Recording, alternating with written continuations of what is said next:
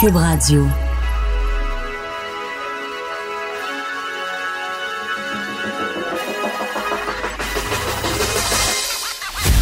Jonathan Trudeau. Joe, Trudeau et Maude Boutet. Franchement dit. Cube Radio. Bon jeudi, la semaine qui achève, on est le 24 octobre. Moi, Jonathan Trudeau, bienvenue dans Franchement dit à Cube Radio. Maud Boutet, comment vas-tu? Ça va bien, toi? Oui, sous ce soleil radieux, il fait beau. Le- beau temps s'est rendu à Québec. Ah ouais, hein? Bon, ben tant mieux. Ici, c'est euh, c'est correct. Correct? Ouais, Correct. correct. Juste pas hyper beau, mais c'est pas désagréable. Ouais. La, la- la neige peut arriver, là. Euh, Non, ma porte de, non, ma porte de garage est réparée, finalement. Non, non, non, pas obligé pour autant. On peut-tu laisser l'Halloween, puis après ça, s'enligner pour la neige, mettons? Ah non, non, amenez-la la neige. Non, Non. Non, Non, rendu là, amenez-la. Moi, je suis prêt. non, non, pas moi, Toi, pas moi. L'Halloween, c'est dans une semaine. Es-tu Oui. euh, es-tu fanat de l'Halloween ou un. Euh, pour une raison, pour les bonbons, moi je suis une bibite à sucre, fait que comme Ah cherchez-moi pas le 1er novembre, moi je suis à l'épicerie puis je ramasse comme les bonbons en rabais. là.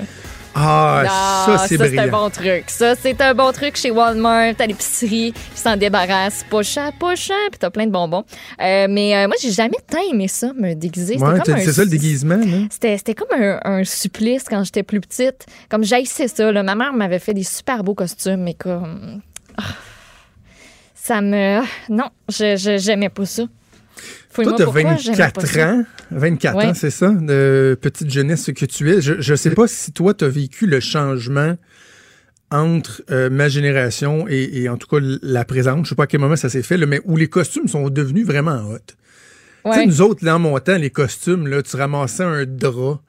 Tu, tu, tu, tu te montais en fantôme. Euh, un des déguisements les plus populaires, c'était comme le déguisement de, de clochard. Là. Tu, sais, tu prenais une paire de jeans à ton père avec une chemise, tu te barbouillais un peu à la face. Euh, ma mère m'avait fait un costume de melchier. C'était beaucoup les parents, c'est ça qui faisaient des costumes. Tu sais, à cette heure, quel parent veut faire un costume? Évidemment, il y a des gens qui n'ont pas, qui ont pas, qui ont pas les moyens, on le comprend, puis bravo aux parents qui, qui s'arrangent pour faire passer euh, un Halloween euh, agréable à, à leurs enfants, mais il reste que tu, sais, tu, vas au Walmart, tu vas au Costco, tu vas n'importe où, puis Mm. là, tu as tous les déguisements de super-héros, de, de ci, de Un bon Jack là. Sparrow, là. Ça, ça te sauve un... ça te sauve si t'as pas de costume. Parce que moi, je suis du genre à comme... Sais, si j'ai vraiment, là, j'ai pas le choix, là, je planifie quelque chose dernière minute. Mais j'ai une de mes amies, là, elle, elle planifie ça d'avance, puis ses costumes sont malades, là. Moi, j'aime Ah ça, oui. apprécier le travail des autres. Tu sais, il y a une année, là, elle était comme, je me déguise en grappe de raisin. J'étais comme, what the hell? Puis finalement, Wow. c'était vraiment hot. Elle s'était complet plein de ballons mauves, puis elle avait euh, travaillé, là, tu sais, pour avoir l'espèce de, de truc sur la tête avec des petites feuilles, puis tout. C'était c'était malade, là. C'était vraiment, c'était vraiment bien fait.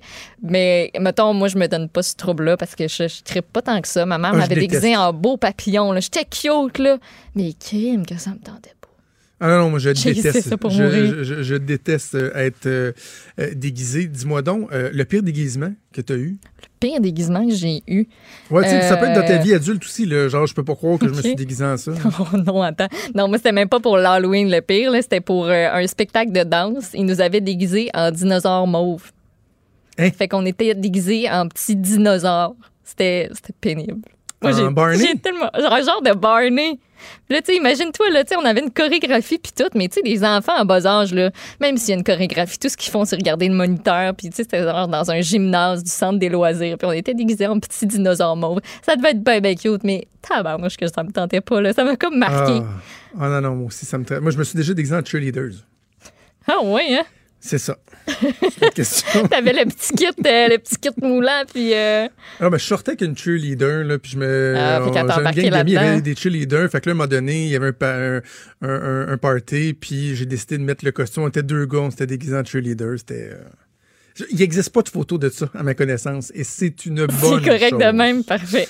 Euh, un déguisement qui pourrait être, et check bien le lien que je vais faire, un déguisement qui pourrait être intéressant, c'est d'être déguisé en, en jaquette d'hôpital Oui. ou en jaquette de médecin. Ah, les nouvelles. Les nouvelles, s'il vous plaît. Là, ils en ont sorti Ah oui, une, ça, ils en ont une fait badge des nouvelles nouvelle. que- Ben oui, qui Ah, cache les fesses ouais. un peu plus. Là.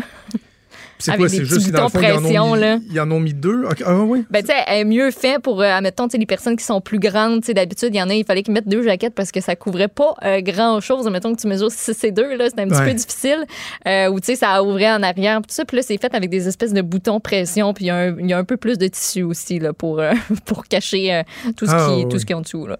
Ah non, non, c'est souvent ces jaquettes-là, c'est c'est ça. C'est pas. Mais moi, je parlais plus des, ja- des jaquettes que euh, les médecins vont mettre pour aller dans euh, la chambre d'un patient qui est en isolement. Oui. Et là, je disais à Richard tantôt, euh, je sais pas si tu as entendu notre, euh, le pont qu'on a fait en nos, en nos deux émissions, mais je disais à Richard, bon, là, je le sais que je vais me faire planter toute la journée. ça, c'est plate, là. Quand tu sais, comme là, on en parle, les auditeurs ne seront pas d'accord avec moi, je vais être à la joute tantôt, on va en parler en long et en large, je vais recevoir plein de messages sur Twitter. C'est bien, médecin. Et C'est que l'histoire de la prime, la prime jaquette, là, Oui. qui, qui avait fait beaucoup parler il y a quoi, un an, deux ans de ça. Et là, ça fait reparler ce matin parce qu'on apprend que la prime jaquette chez les anesthésio- anesthésiologistes, Oui, deux ceux points. qui font des anesthésies, là, euh, la prime jaquette existerait encore. Et là, il y a comme une balle qui se relance entre la FMSQ, la Fédération des médecins spécialistes, et la ministre de la Santé, Danielle Mécan, à savoir, mais pourquoi eux, euh, la prime existe encore? Puis quand est-ce qu'on va l'abolir? Puis ce qui me gosse royalement, c'est que la Fédération des médecins spécialistes a décidé d'abandonner le combat. Quand je dis combat, c'est un combat de perception, le combat dans, dans la perception populaire. Parce que s'ils étaient logiques, ils prendraient du temps et la peine de d'expliquer que ça n'existe pas, la prime jaquette. Ils disent oui, on va l'abolir, mais ça n'existe pas. Et la raison pour laquelle ils font ça, puis c'est la même chose du côté de Danielle Mécan. Madame Mécan est une femme très intelligente. Elle connaît bien le milieu de la santé. Elle a œuvré là-dedans toute sa vie. Là, c'est pas une parachutée. Euh, je l'écoutais ce matin dire c'est une prime qui est inacceptable. Puis Mme McCann, elle sait que c'est pas vrai ce qu'elle dit, là. Elle sait que c'est pas vrai, mais que d'essayer de l'expliquer, de défaire une perception qui s'est installée, qui s'est incrustée, elle sera pas capable de le faire.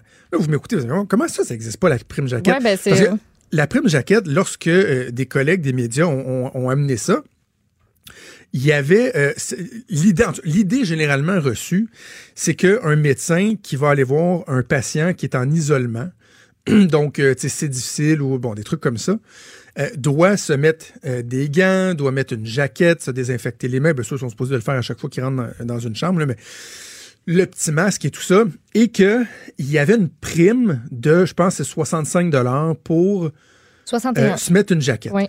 Donc, tu sais, tu te promènes dans la rue, je te pose la question, tu poses la question aux gens qui nous écoutent, c'est quoi la prime jaquette? Ben, c'est de dire à un médecin, garde, ah, vu que tu mets une jaquette, on va te donner 65 pièces de plus. Et là, les gens ils disent, ben oui, non, c'est complètement ridicule.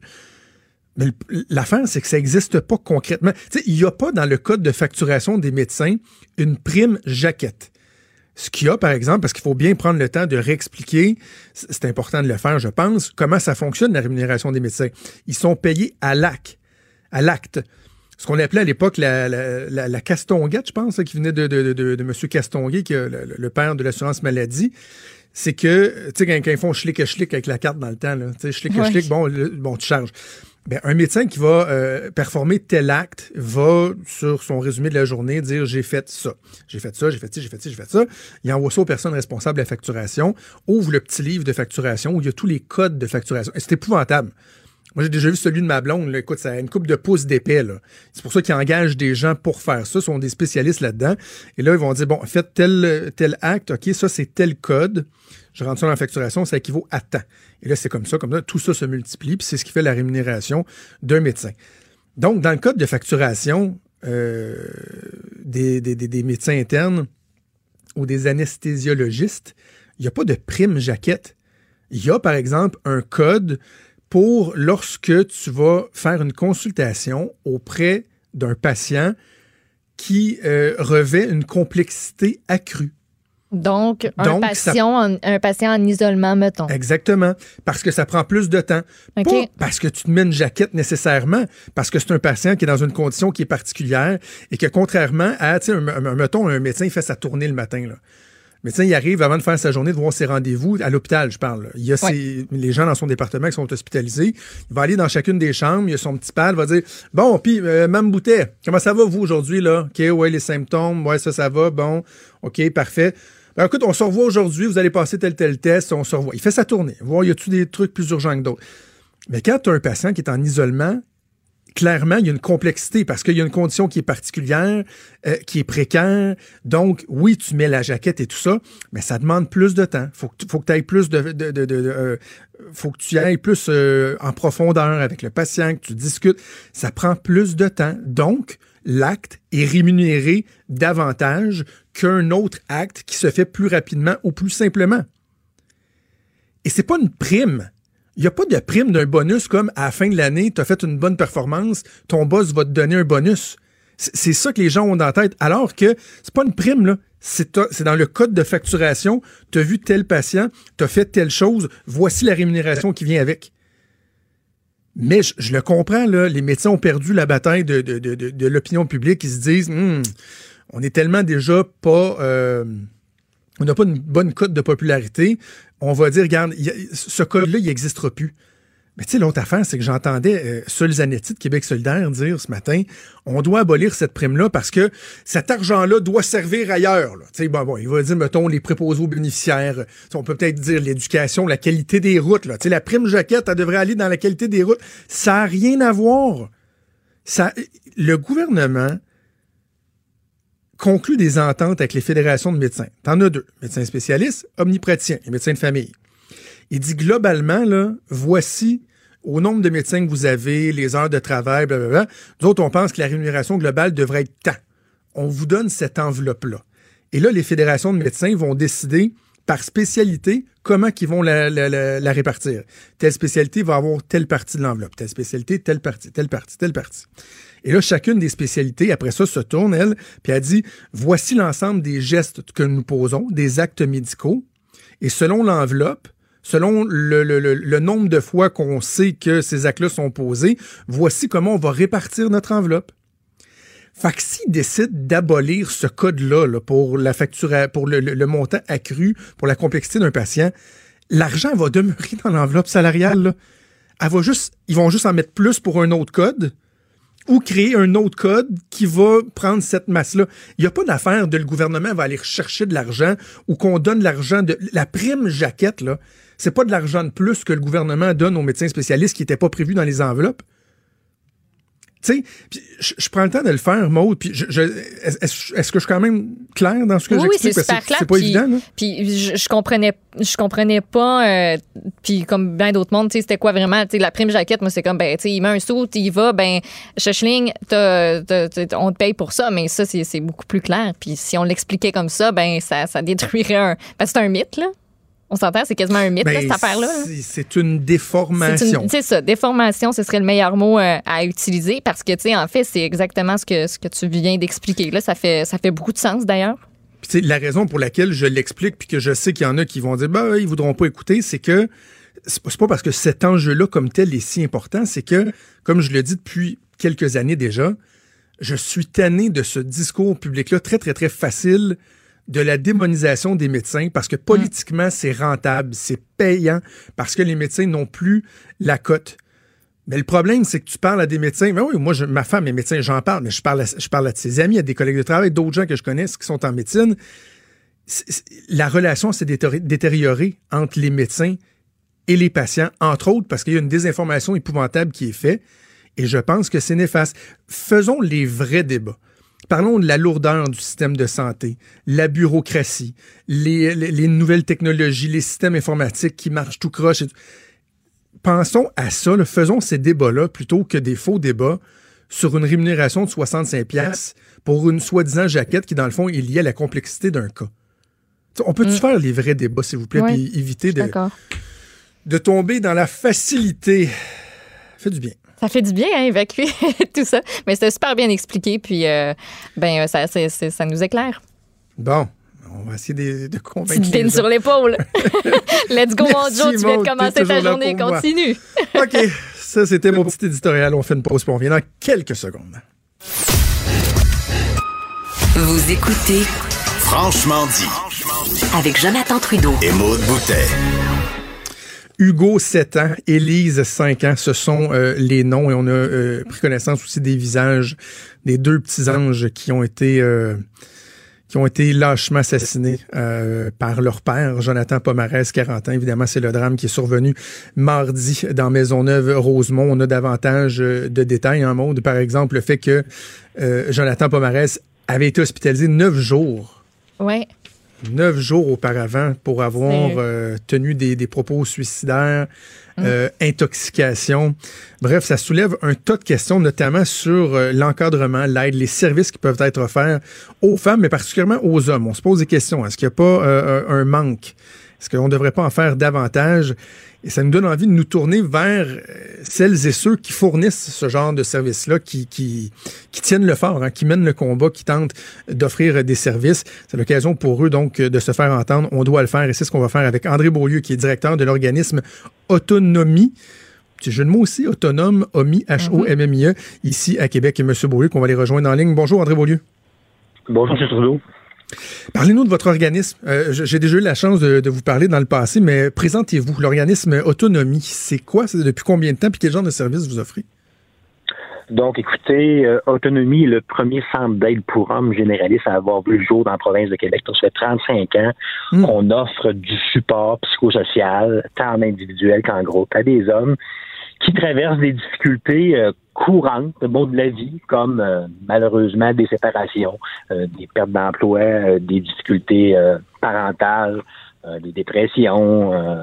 bon, je pense que bon, la liste est longue, là, mais en gros, c'est ce qu'on fait. On est une équipe d'une vingtaine de professionnels qui, est, qui sont dédiés à cette clientèle-là, qui n'est pas toujours bon, la plus aimée et la plus facile à travailler, mais en même temps, euh, on aide environ 650 hommes par année euh, dans la région de Québec euh, et on fait de notre mieux pour éviter ce type de drame-là, malheureusement.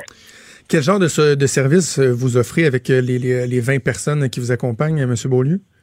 Donc, évidemment, on a un, service bon d'accueil, donc euh, accueil en personne euh, du mardi au jeudi entre 14h et 19h. On prend le temps d'évaluer ce qui se passe euh, pour la personne moi, qui se présente chez nous, qui est souvent bon, référé par le réseau public de santé, à peu près 50% et à peu près 20% de la clientèle nous est référée par l'univers de la justice. et suite à ça, dans le fond, l'offre de, l'offre de service, c'est soit d'avoir un support individuel pour un certain temps, évidemment, ou avoir accès à certains groupes. Donc, on a plusieurs types de groupes, entre autres pour les zones en rupture, pour la gestion des émotions, euh, pour les problèmes d'estime de soi, des difficultés euh, euh, au, niveau parental, soit pour les hommes qui ont été victimes d'abus sexuels dans l'enfance. Donc, vous voyez, c'est quand même relativement varié, ça dépend de ce que les gens ont besoin. et c'est ce qu'on fait là au quotidien. Est-ce qu'il existe des, des, protocoles, des ententes, un canal de communication entre vous puis divers intervenants, euh, par exemple la police, le, les, les, hôpitaux, le soutien psychologique des médecins, etc. Est-ce que le lien est bon? Est-ce que la communication est facile? Bon, écoutez, c'est sûr qu'il n'y a pas de protocole clairement défini. Euh, évidemment, on travaille avec différentes ressources euh, parce que, bon, les problèmes que les hommes rencontrent souvent tournent autour des mêmes enjeux. Donc, on est très, très près bon, des centres de crise, évidemment. Euh, les services policiers, bien sûr, on a un lien avec eux. En même temps, euh, il, y a il, y a toutes sortes d'enjeux avec cette, euh, avec, avec les policiers. Eux auraient besoin souvent bon, de support qui est support 24-7, ce qui n'est pas notre cas. On n'est pas ouvert tout le temps parce qu'on manque de ressources. Il y a aussi bon le fait qu'avec les hôpitaux, évidemment, on, on, est lié en même temps. Il faut comprendre euh, euh, je connais pas ce qui s'est passé exactement dans la situation euh, bon, qui nous occupe à Montréal, mais bon, on est en lien avec les services bon, de psychiatrie qui souvent vont, vont nous référer des dossiers dans certaines circonstances, dans certaines conditions. mais oui, il existe des liens. Est-ce qu'ils seraient améliorés? assurément. Puis c'est clair qu'il y a des trous de service et il y a des, il y a des, il y a des mailles bon, dans le filet. Euh, on peut pas s'empêcher d'accrocher quand vous dites euh, on peut pas être ouvert 24/7 parce que la détresse euh, elle se présente pas nécessairement euh, entre 8 et 5 du, du lundi au vendredi. Quand vous dites manque de ressources, c'est par manque de disponibilité des ressources ou c'est toujours l'argent qui est le nerf de la guerre, le manque de disponibilité là, financière? Malheureusement, dans notre cas, à nous, c'est sûr que c'est lié à, la disponibilité financière. En même temps, on s'entend, il existe des ressources. Euh, il y a un arrimage à faire entre nous qui, honnêtement, pourrait être de beaucoup amélioré. Ça prend de la volonté euh, pour faire ça. Et oui, ça prend peut-être des fois un, un, un, peu d'ouverture et un peu de sous pour arriver à faire ça. Mais il y a aussi des trous de service. Écoutez, aujourd'hui, on se parle malheureusement parce qu'il y a eu un, euh, un drame Oui. innommable, familial, qui est lié à une rupture amoureuse. Écoutez, 50% des couples se séparent. C'est un problème qui est commun, qui est pas facile, qui est sérieux, mais qui est commun. C'est, pas nouveau, bon, d'aujourd'hui, où on se sépare. Et pourtant, on est encore aujourd'hui en train de parler de quelque chose qui, à mon sens, ça fait 40, 50 ans qu'on se sépare. Où sont les services adaptés, intégrés à la rupture conjugale au Québec? Ça n'existe pas. Il existe des morceaux de services un peu partout. Rien d'intégré. Et dans le cas qui nous occupe, ce monsieur-là a été consulté. Il est allé voir quelqu'un Oui. quelque part. On lui a offert sûrement quelque chose. Quoi exactement? Je le sais pas. En même temps, un jour, il est ressorti de là avec quoi? Quel support? Quand est-ce? C'était-tu dans cinq jours le prochain rendez-vous? Cinq jours dans cette situation-là, ça a coûté la vie à trois personnes. Ça fait pas de sens.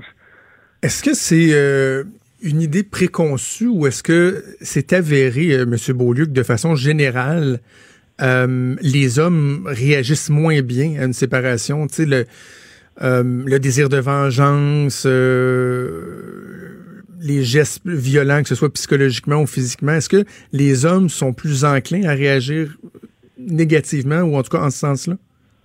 Écoutez, en général, hein, c'est documenté que les hommes et la demande d'aide, ça va pas trop ensemble. Hein? Ça fait des années qu'on dit que les hommes demandent très, très peu d'aide et quand ils en demandent, c'est très, très, très tardivement. Donc ça, c'est un problème qui est, bon, là, qui est documenté. Cependant, c'est faux de dire que les hommes ne demandent pas d'aide. Les hommes demandent de plus en plus d'aide. Et, et, et, et on le constate par des augmentations de demande d'aide partout dans la province, dans les 70-75 groupes d'aide pour hommes bon, dans la province. Donc, c'est pas vrai de dire qu'il se passe rien. Maintenant, c'est vrai que pour certains hommes, parce que 85% des hommes vont bien, environ 15% des hommes ont des difficultés, et dans ça, il y a des gens qui ont des problèmes en, en lien avec la rupture. Oui, pour certains, c'est extrêmement difficile. Mais en même temps, ça fait pas de sens que malgré, c'est pas vrai que parce qu'on se sépare, on va tuer des gens.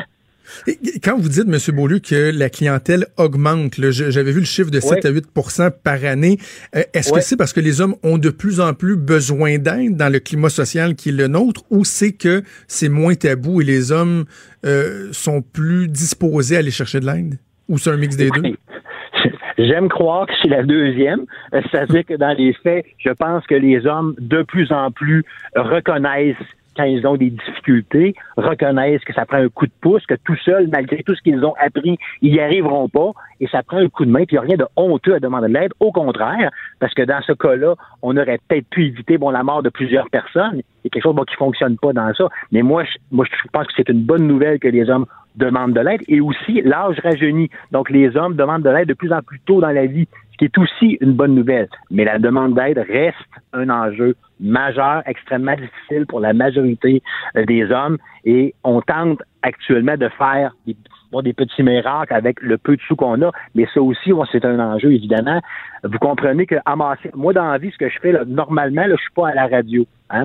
Moi, dans la vie, moi, normalement, là, je cherche des sous. Je cherche des gens pour nous soutenir. Et vous comprendrez que quand j'approche quiconque, peu importe qui, quand je, euh, je l'approche pour lui demander un coup de pouce pour aider des hommes qui traversent des difficultés, vous comprendrez que je suis pas le, je suis pas le thème ou la cause la plus vendeuse. Hein? Aider un enfant, c'est beaucoup plus naturel, ça coule, mais en même Ouais. temps, si on n'aide pas ces hommes-là, on paye une note et la note, elle est élevée et les hommes payent la note aussi.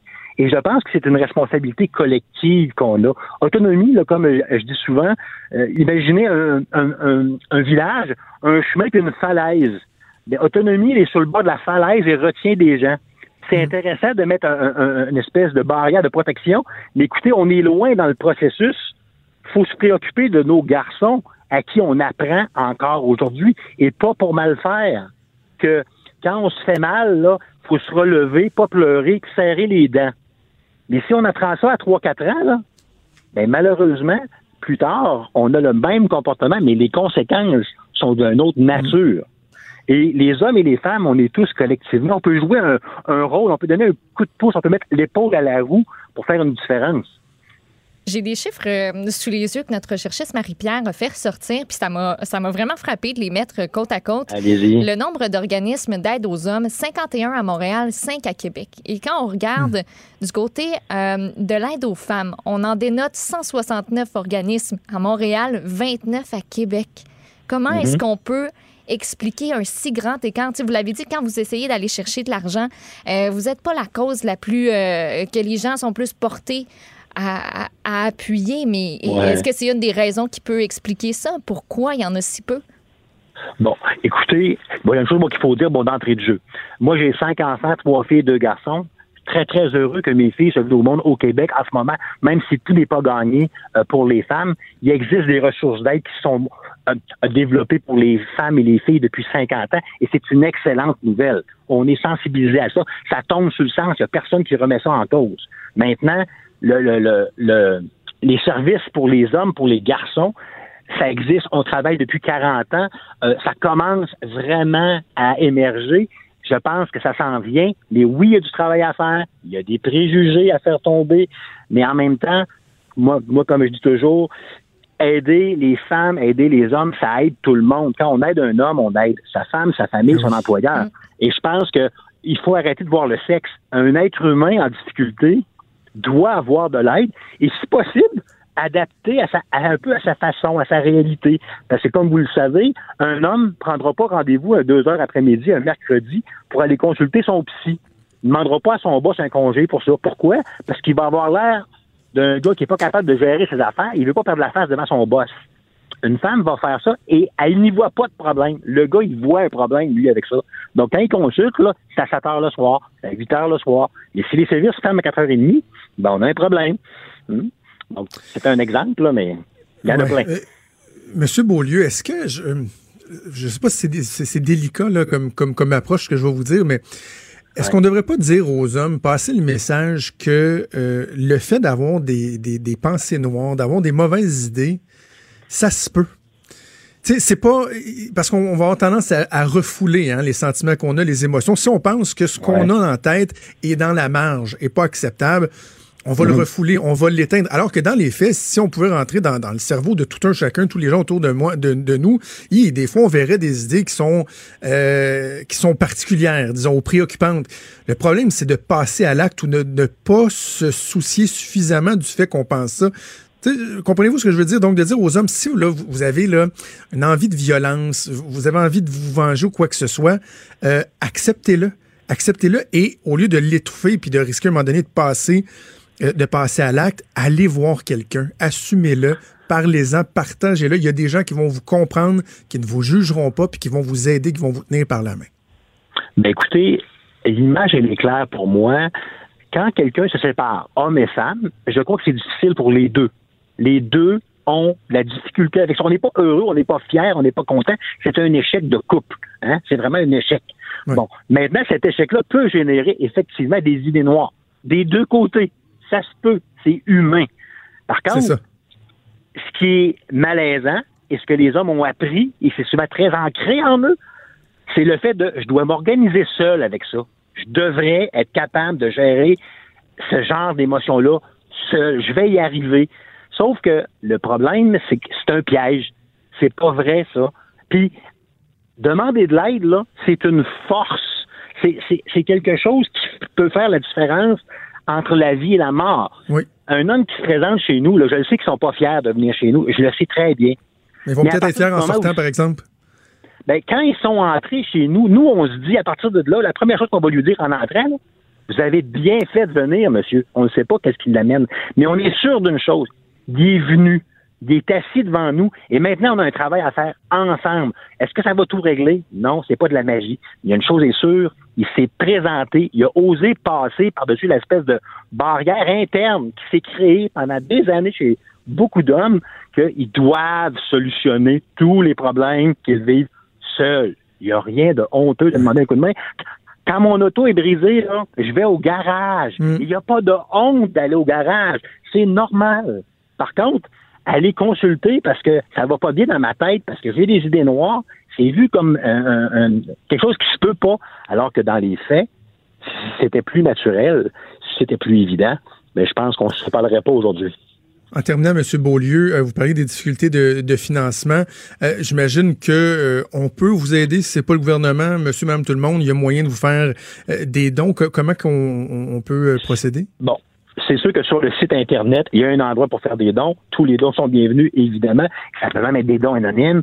Donc, on n'est pas obligé de s'identifier. Il y a aussi une activité bon, qui s'en vient le 21 novembre 2019 à 18h au centre Porsche Québec la mercerie euh, Valin Confection a décidé d'organiser un défilé de mode avec une vingtaine d'hommes qui vont raconter un peu, un peu leur parcours à notre profit.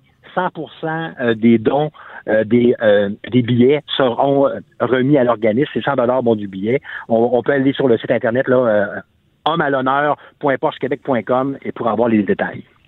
Homme à l'honneur, ben, je trouve ça bien intéressant. Moi peut-être peut être là, M. Beaulieu. Ben, ça me ça, nous fait plaisir, puis dites-vous une chose, là. Des fois, ça fait, on a de la difficulté à l'idée de, on va aider des hommes. Dites-vous une chose, quand vous aidez un homme, là, vous aidez sa famille, sa femme, ses enfants, vous aidez tout le monde. Homme à l'honneur, donc vous l'avez dit, pour, euh, mais pour les hommes qui, qui, qui ont besoin d'aide, euh, votre site internet autonomie, A-U-T-O-N-H-O-M-M-I-E.org, les numéros de téléphone 88 648 6480 ou le 1855 648 64 64. Il y a évidemment toujours la ligne 1866 appel, 1866 277 35 53. André Beaulieu, directeur de l'organisme Autonomie. Merci, merci de nous avoir parlé. Des débats, des commentaires, des opinions. Ça, c'est franchement dit. Cube Radio. On va en entendre de plus en plus parler au cours des prochaines semaines, prochains mois. Le gouvernement qui est en négociation avec les acteurs euh, du secteur public pour renégocier donc les, les conventions collectives euh, tout un chacun y vote ses demandes. Le gouvernement va dire qu'il n'y a pas beaucoup de marge de manœuvre, mais c'est souvent les mêmes acteurs hein, qu'on entend. Euh, on va entendre parler des professeurs, on va entendre parler des fonctionnaires dans la fonction publique. Mais il y en a que des fois qui sont un peu les laissés pour compte et ils souhaiteraient se faire entendre. Et je trouvais ça important de leur donner la chance de le faire. Et je parle de la Fédération du personnel de soutien scolaire. C'est la seule fédération qui représente exclusivement du personnel de soutien scolaire des écoles et des centres euh, du Québec. On va parler avec euh, le président de la fédération, donc Éric Pronovo, qui est en studio. Bonjour, Monsieur Pronovo. Bonjour, merci. Euh, Présentez-vous. Lorsque je dis, là, il y a des gens qui nous écoutent, je dis la Fédération du personnel de soutien scolaire. C'est qui ça? Ça mange quoi en hiver? La, Fédération du personnel de soutien scolaire, c'est 30 000 membres. Euh, 30 000 membres, et vous l'avez dit tout à l'heure, exclusivement du personnel de soutien scolaire. Donc, euh, nous sommes dans 25 commissions scolaires partout au Québec. Euh, on représente 81 corps d'emploi. Vous savez, c'est euh, c'est quelque chose d'unique à nous. 81 corps d'emploi. Donc, et je vous en nomme quelques-uns qu'on connaît dans nos écoles. Les secrétaires d'école, les techniciens dans l'éducation spéciale les techniciens de travaux pratiques dans nos écoles secondaires, ceux qui préparent les expériences, les concierges, euh, etc. Euh, ça va jusqu'aux ouvriers spécialisés. Euh, les chauffeurs d'autobus sont là-dedans? Les chauffeurs d'autobus aussi sont dans ça. On a deux commissions scolaires anglophones où les chauffeurs d'autobus sont avec nous aussi. Donc, effectivement, les chauffeurs sont là. La façon de, le résumer, puis je disais ça dans, vos notes, c'est que pour que les gens l'illustrent bien, là, dans une journée pédagogique, si vous, vous êtes pas là, il se passe rien. Parce que les profs sont pas là, par exemple. Toutes les activités, le soutien, il, se passe rien sans vous. Ben, ben effectivement. Puis euh, on parle de journée pédagogique, mais dans une journée aussi, euh, c'est tout court. Ça marcherait pas. Euh, ça marcherait pas nécessairement parce que trop souvent, bon, le matin, c'est souvent le concierge qui vient ouvrir l'école. c'est lui qui s'assure que tout est en place, tout est sécuritaire pour accueillir les enfants. On a ensuite les gens du service de garde qui, eux, débutent leur journée à 7 heures le matin et ils le terminent à 18 heures le soir. Et comprendrez que ces gens-là, ben, tout au long de la journée, font partie du parcours. La secrétaire d'école qui arrive aussi mhm. euh, pour euh, le début des classes. Donc, euh, ces gens-là qui gravitent dans, dans, dans l'école, vous savez, on a déjà fait un sondage, puis ces gens-là, les, élèves au Québec dans une école peuvent croiser et peuvent travailler en service direct ou indirect de 20 à 25 fois du personnel de soutien scolaire dans une journée. Ah donc, vous comprendrez tous les gens qui gravitent autour de l'école, qui, qui gravitent dans l'école. Donc, c'est tous ces gens-là au quotidien. Je suis certain que vous êtes d'accord avec euh, l'ambition, euh, l'engagement du gouvernement à valoriser davantage le rôle d'enseignant. Il y, a un besoin, on le voit, j'imagine que, que vous n'êtes pas contre ça, mais en même temps, ce que vous dites, ce que je décode, c'est que ce serait peut-être pas mauvais aussi de, de, valoriser ces emplois-là qui sont euh, qui gravitent autour des classes, mais ça on le fait peut-être pas suffisamment non, plus ou pas du tout? Ben on le fait pas du tout. Je vous dirais, euh, euh, puis c'est pas, ce n'est pas propre uniquement au ministre de l'Éducation actuel, M. Roberge, mais M. Prou dans le passé, M. Blais aussi et M. Bolduc. à un moment donné, il y avait, on, on, appelait ça un peu une ignorance volontaire. Et nous, ce qu'on dit, on a la chance maintenant d'avoir un ministre de l'Éducation qui a été un Donc, qui a travaillé pendant 17 ans et qui l'a dit dans sa campagne électorale tout le long. Moi, à partir de ce moment-là, je m'attends, je m'attends à ce que lui nous reconnaisse régulièrement dans l'ensemble du personnel de l'éducation. Parce que ce qui fait la force en éducation, c'est l'équipe école. C'est l'équipe qui va être capable de donner le service avec des bonnes conditions, qui va être capable de travailler en collaboration avec tous les acteurs de l'école, autant la direction, mais M. Robert, je force est d'admettre euh, que euh, il n'en parle pas ou peu. Et on a une rencontre de prévue avec lui là, euh, le 30 octobre. Et on va lui en parler assurément parce que on est convaincu que la secrétaire d'école, on est convaincu que la technicienne en éducation spécialisée est déjà venue travailler dans sa classe ou, ou a déjà aidé M. Robert dans son quotidien. Et là, c'est important. Là, il faut que les gens sachent ce que, ce que nous faisons dans le quotidien d'une école. Mais il n'y a pas rien que ça. Là. Il y a toute, toute l'administration de nos commissions scolaires. On a, on a des gens qui travaillent aussi dans les centres administratifs. Vous comprendrez que euh, ce, ces gens-là ont un impact au quotidien très important. Puis là, ben, on demande au ministre Roberge de l'inclure dans sa façon de dire les choses, de l'inclure dans ses discours qu'au Québec, oui, il y a les enseignants, mais il y a aussi le personnel de soutien. Est-ce que la valorisation pense uniquement par euh, les conditions salariales? Parce que j'imagine vous demandez de meilleures conditions, mais il n'y a pas juste ça. Non, euh, je vous dirais, ça, ça, passe par des conditions de travail. Mais vous savez, le fameux euh, euh développer le sentiment d'appartenance. Oui. Ce sentiment d'appartenance-là qui est important pour nos gens. Parce que euh, quand tu travailles dans ton école et tu donnes dans ton école dans des bonnes avec de bonnes conditions, des conditions gagnantes pour ce personnel-là, mais veut, veut pas, euh, tu as le goût de rester, tu as le goût de travailler dans ton école. Tu pas le goût de quitter la profession comme beaucoup font chez nous. Euh, tu pas le goût de, dire euh, euh, euh j'ai pas le goût de m'impliquer. Moi, je pense que ça passe par une relation, une solide relation entre tous ces gens-là pour développer ce sentiment d'appartenance-là parce que vous savez, je vous l'ai dit tout à l'heure, beaucoup de coupures pendant des années, 1,2 milliard de coupures. La plupart du temps, c'est le personnel de soutien. C'est beaucoup plus facile de couper le personnel de soutien scolaire que de couper un enseignant. Tu peux pas le couper, l'enseignant. C'est plus facile de couper un professionnel parce que tu es capable de jouer sur le service. Nous, ce qu'on dit, c'est que nos gens sont prêts à donner un service encore meilleur, de qualité, avec des conditions pour les rendre aux enfants puis aux parents qui s'attendent à l'avoir. Est-ce que euh, au-delà d'injecter de, l'argent neuf, là, quand on pense par exemple aux conditions salariales ou euh, aux moyens que vous disposez, pas, pour organiser des, euh, des activités, avoir du matériel, est-ce qu'il y a lieu d'analyser euh, le degré de transparence des administrations en place. Ce que je veux dire par là, M. Pronovo, il y a eu une histoire là, il y a quelques semaines sur un, un, père, là, je pense que dans le coin de, Québec ou Beauport, qui, qui refusait de, payer la facture pour le service de garde. Il disait ça me coûte 3000 pièces par année.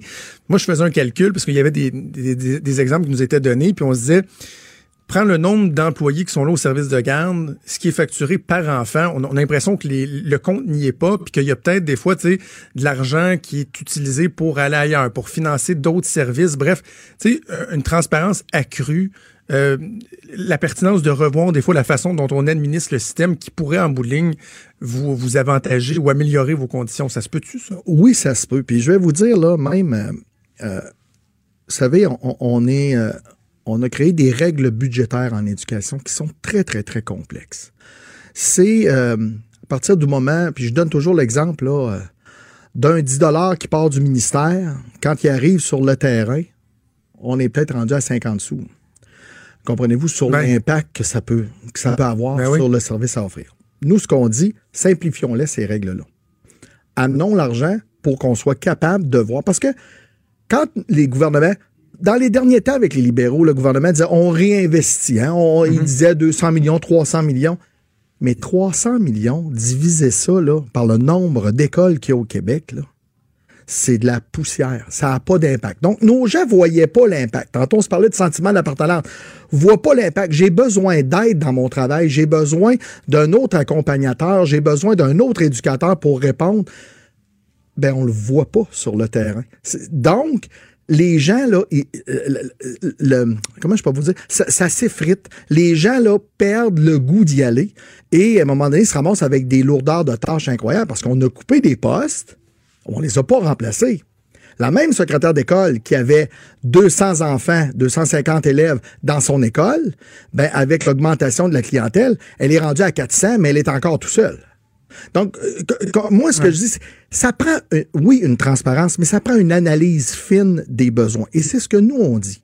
Ça va prendre des gens, ça va prendre un ministre de l'Éducation qui descende sur le terrain, puis qui viennent pas juste faire des messages dans un télévox, mais qui viennent passer une journée, deux jours. Moi, je l'ai invité déjà pour lui, juste lui donner un exemple de comment ça se passe dans une école, le débordement. Vous savez, euh, le suivi de service, c'est un autre cheval de bataille chez nous, là. Euh, quand les- la, la cloche sonne, les enfants euh, s'en vont au service de garde. Ben, il n'y a plus de techniciens en éducation spécialisée qui l'accompagnent rendu sur l'heure du midi. L'enfant guérit. On est tanné de cette pensée magique-là. Là. Tu sais, à un moment donné. Un là. enfant qui est à problème dans sa classe va probablement être à problème aussi sur l'heure du dîner. là. Donc, on a besoin de l'accompagner. Tu sais, là, euh, moi, je, je prends toujours l'exemple de cette personne-là. Euh, Tipol a besoin, là, de lui, qu'on l'accompagne de 7 heures le matin à 6 heures le soir. Pourquoi? Parce qu'on veut le préparer pour son lendemain. Faut que Tipol ait le goût de retourner à l'école le lendemain. Donc, donnons-nous des, des conditions pour être capable de rendre ce service-là. là. Euh, un des enjeux de la, de la prochaine négociation, c'est, et, et moi ça j'y tiens vraiment, c'est la, la notion du mur à mur. Euh, bon, Christian Dubé, le président du Conseil du Trésor, a commencé à en parler. François Legault l'a évoqué aussi. La possibilité d'essayer de, faire un peu du cas par cas par les différents corps, de métier. Par exemple, les informaticiens au gouvernement qui sont sous-payés, euh, les ingénieurs, etc. Est-ce que vous pensez que ça peut être une façon de vous aider, ça, davantage, de dire, bon, on va tenir compte de la particularité de différents secteurs plutôt que, tu sais, d'essayer toujours de faire du mur à mur, des augmentations égales pour tout le monde? là? Ben moi, je vais vous dire, on est pour l'augmentation mur à mur. Puis je vais vous expliquer pourquoi. Parce que les gens qui travaillent en éducation ont fait le choix de choisir en éducation. Donc, l'objectif, au bout de la ligne, c'est qu'on veut que euh, la structure fonctionne. Donc, euh, on veut que euh, on va être capable d'offrir les services adéquats, les services auxquels les gens se... Donc, quand on arrive avec des, augmentations différenciées, ce que ça crée, encore une fois, ben ça crée des problématiques à l'interne entre les employés. Nous, ce qu'on dit, pourquoi pas travailler dans le même sens tout le monde ensemble, c'est-à-dire que une augmentation généralisée pour tout le monde, puis à partir de ce moment-là, mais euh, l'ensemble de ces gens-là vont y trouver vont y Mais trouver vous leur risquez pas compte, d'être pénalisé. Si vous, vous n'avez pas été assez considéré historiquement, puis que vous méritez un rattrapage plus important que d'autres secteurs, vous aimeriez pas ça, justement, qu'on puisse reconnaître le fait que le personnel de soutien, ben, eux autres, on devrait, je, dis n'importe quoi, on devrait les augmenter de 5% versus les autres que, bon, 3% mettons, serait suffisant. Tu sais, dans le fond, il y a une espèce de nivellement par le bas qui risque de s'opérer. Vous, vous risquez d'être pénalisé par ça, non? Ben nous, dans nos demandes, euh, dans nos demandes salariales, entre autres, on y va avec des montants fixes. Un montant fixe en partant avec un pourcentage. Montant, montant fixe qui va faire que le 2 d'une personne qui gagne euh, 20 de l'heure versus quelqu'un qui gagne 23, le 2 donc c'est, le 2 a de l'impact pour tout le monde. Donc, nous, ce qu'on dit, parlons, on se parle de montant fixe. À partir de ce moment-là, euh, les gens qui, euh, euh, quand on va plus loin, là, euh, après ça, on dit par pourcentage. Mais nous, là, on s'est quand même évalué, on a évalué avec d'autres corps d'emploi. Je vais vous donner un exemple bien, bien simple, là, avec d'autres endroits. Nous, on a un syndicat de l'Outaouais. L'ouvrier spécialisé chez nous, là, il gagne 21 de l'heure. OK. L'ouvrier spécialisé qui travaille dans le district de Orléans, à Ottawa, de l'autre côté, est à 29. Quand même. Il fait le même travail. Il fait la même chose. Il fait les mêmes tâches. Et ça, là, on en a. Ça, on le fait avec d'autres provinces. On l'a évalué. Donc, on est en bas de la moyenne. On a aussi, euh, euh, on a aussi évalué avec le fédéral. On a aussi euh, évalué avec le municipal. On est pour les ouvriers spécialisés, c'est 30% de moins avec les ceux qui travaillent en, dans en- en du coût de la vie construction. aussi? Oui. Donc, vous comprendrez que euh, il y, a, y a vraiment, euh, y a vraiment un rattrapage à faire là, et c'est pour ça qu'on travaille en montant fixe additionner de pourcentage pour qu'on puisse voir un impact directement dans le portefeuille de nos gens. OK. Euh, le temps nous manque, mais je, je, je, regarde, vous avez des papiers, là, je regarde dans vos. Y a-t-il un mandat de grève dans vos poches? Là? Y a-t-il quelque chose qui traîne sur le... Ben, je vais vous dire. Là, Parce la... que moi, là, vous pouvez prendre un, un abonnement hebdomadaire. OK. Vous, vous, venez vous asseoir tant que vous voulez, on va le passer, le message, on va en discuter. Mais les grèves, là, puis d'obliger les parents à rester à la maison parce qu'il n'y aura plus de service de garde, puis tout ça, on n'en veut plus de ça. Ben, je vais vous dire, à la Fédération du personnel de soutien scolaire, dans la CSQ, la même chose. M. Robert j'emploie une expression, il parle souvent de groupe de pression. Nous, on dit souvent qu'on est un groupe de solutions. M. Robert, ça, c'est bon, j'aime ça, veut, ça. On veut s'asseoir avec vous, puis on veut discuter du vécu de nos membres. Parce que moi, j'en fais des tournées. Moi, oui. je suis pas un président assis dans mon bureau. Moi, je suis un président de terrain. Donc, je m'en vais voir ces gens-là. Je m'en vais discuter avec eux. Je m'en vais échanger. Et quand on bâtit notre cahier de consultation, là, avec nos demandes, là, c'est des faits réels de ce qui s'est passé sur le terrain hier. Donc, euh, nous, ce qu'on veut, euh, c'est d'amener des solutions, des propositions. Mais oui, ça va passer par un réinvestissement. Ah, je pensais que ça va passer par une grève. Non, mais grève, on est loin d'être rendu là. C'est pas l'objectif. Je pense qu'on est tous des gens très intelligents autour de la table. On va trouver une voie de passage. Avant d'arriver là, je pense qu'il y a du chemin encore à faire, à parcourir longtemps. J'aime ça. Vous n'êtes pas revanchant, vous êtes dynamique, vous êtes, vous êtes ouvert. Euh, certains de vos collègues devraient s'inspirer de vous. euh, Éric Pronovo, président de la Fédération du personnel de soutien scolaire. Merci. Bonne chance pour la négociation. Merci beaucoup. Merci. Au revoir.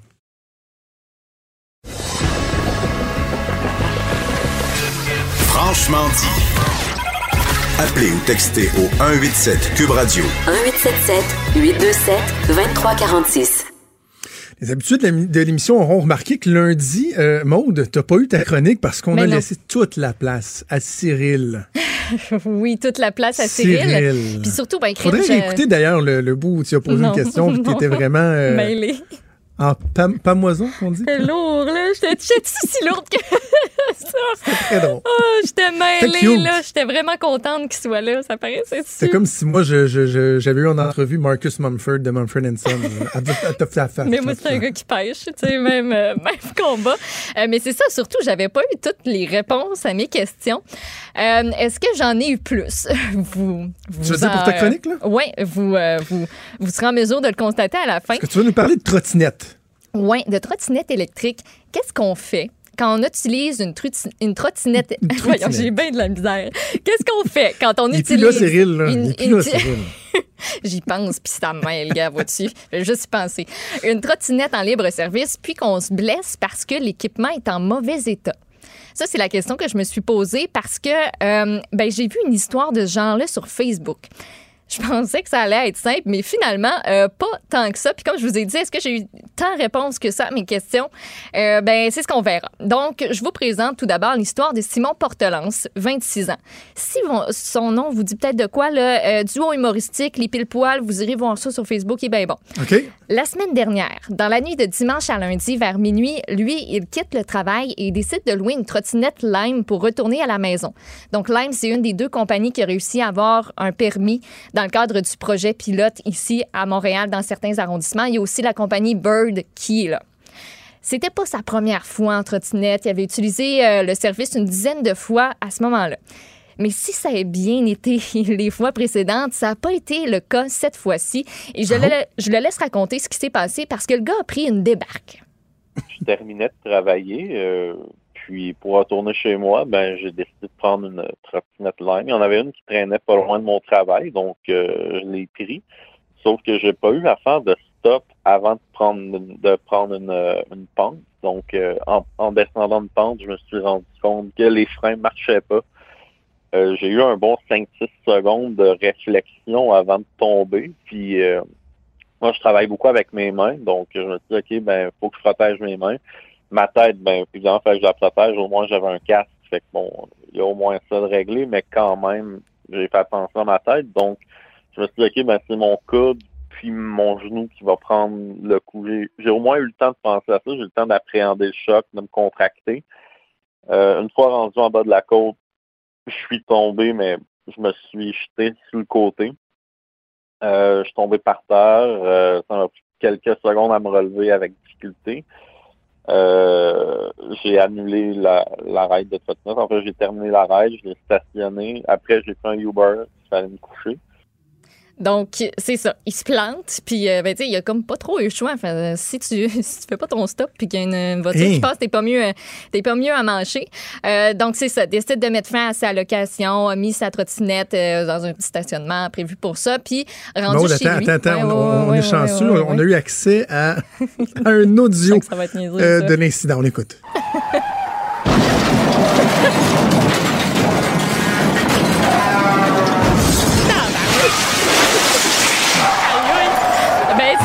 C'est, quasiment ça, quasiment.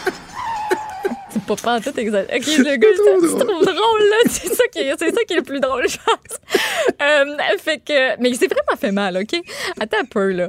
Euh, on lui dit qu'il appelle le, no- le 811, puis euh, lui, il a pas appelé le 911. C'est pas comme la chronique hier de Mathieu. Non, donc, lui, donc que lui, je parle avec ma trottinette. il a, il a, décidé d'appeler le 811 parce que ben il avait mal. Écoute, on lui dit que ça sert à rien de se présenter la nuit à l'hôpital. Il n'y a pas de spécialiste pour s'occuper de sa blessure qu'il aurait, d'attendre au lendemain, ce qu'il fait.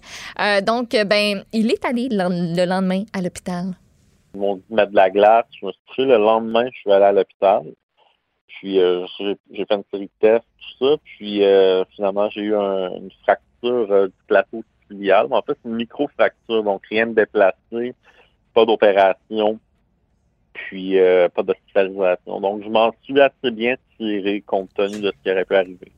Fait- Je suis content parce que là, j'avais peur de, de regretter d'avoir fait ça mon extrait sonore. qu'il manque une jambe. Euh, mais c'est ça, tu sais, une coupe d'égratignure, puis cette, cette blessure-là. Tu sais, moi, quand je parlais, il était comme, ben là, je sais pas trop quand on va pouvoir enregistrer parce que je sais pas si je vais me faire opérer. Finalement, pas eu besoin.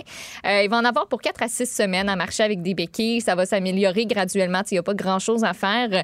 Euh, tu sais, il est pas trop limité au niveau de son travail. Il l'a dit, il travaille avec ses mains, mais ses déplacements, c'est rendu compliqué. Tu es en béquille. Euh, ça, Euh. ça te fuck un quotidien, euh, si on peut dire.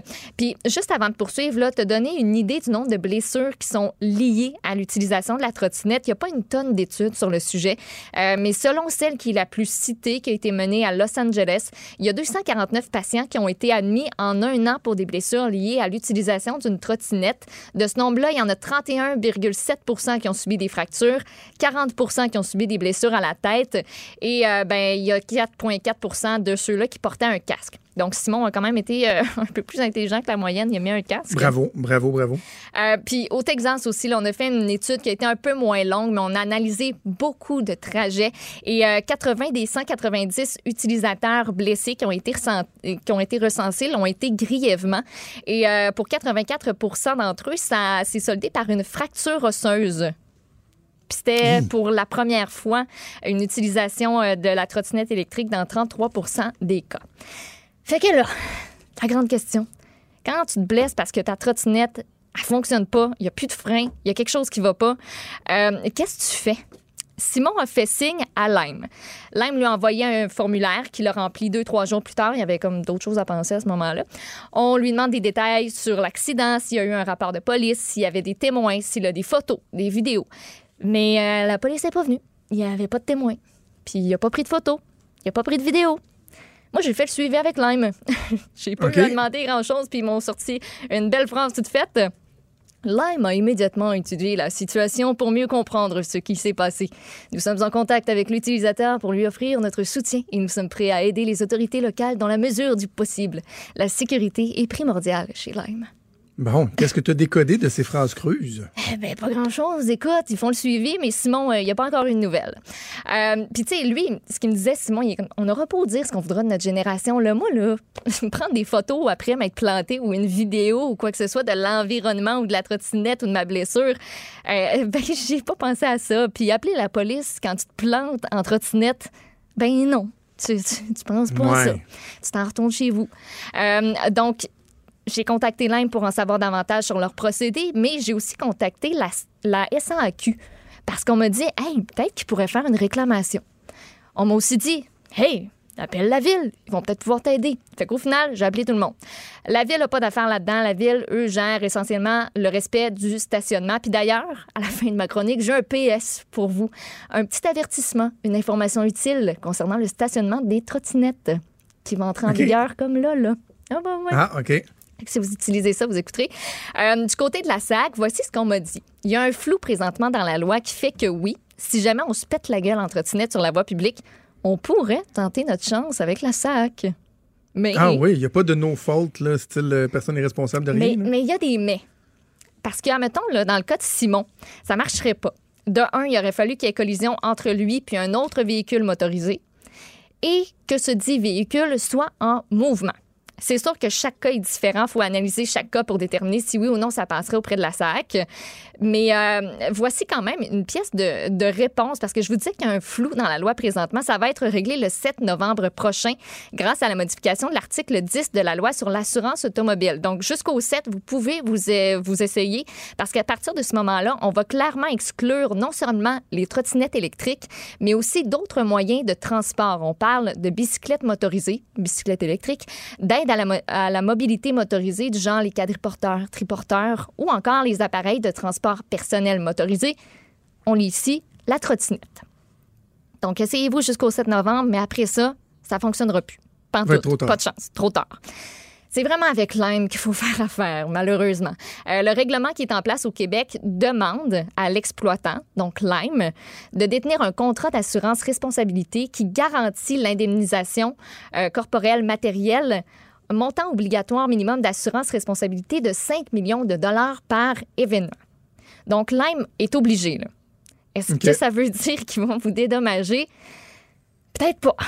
On m'a dit que simplement, euh, les, usa- les usagers doivent contacter l'AM avec les informations qui sont demandées. Après ça, on entend. Nous reconnaissons que chaque accident est unique et nécessite une approche individuelle, bla, bla, bla.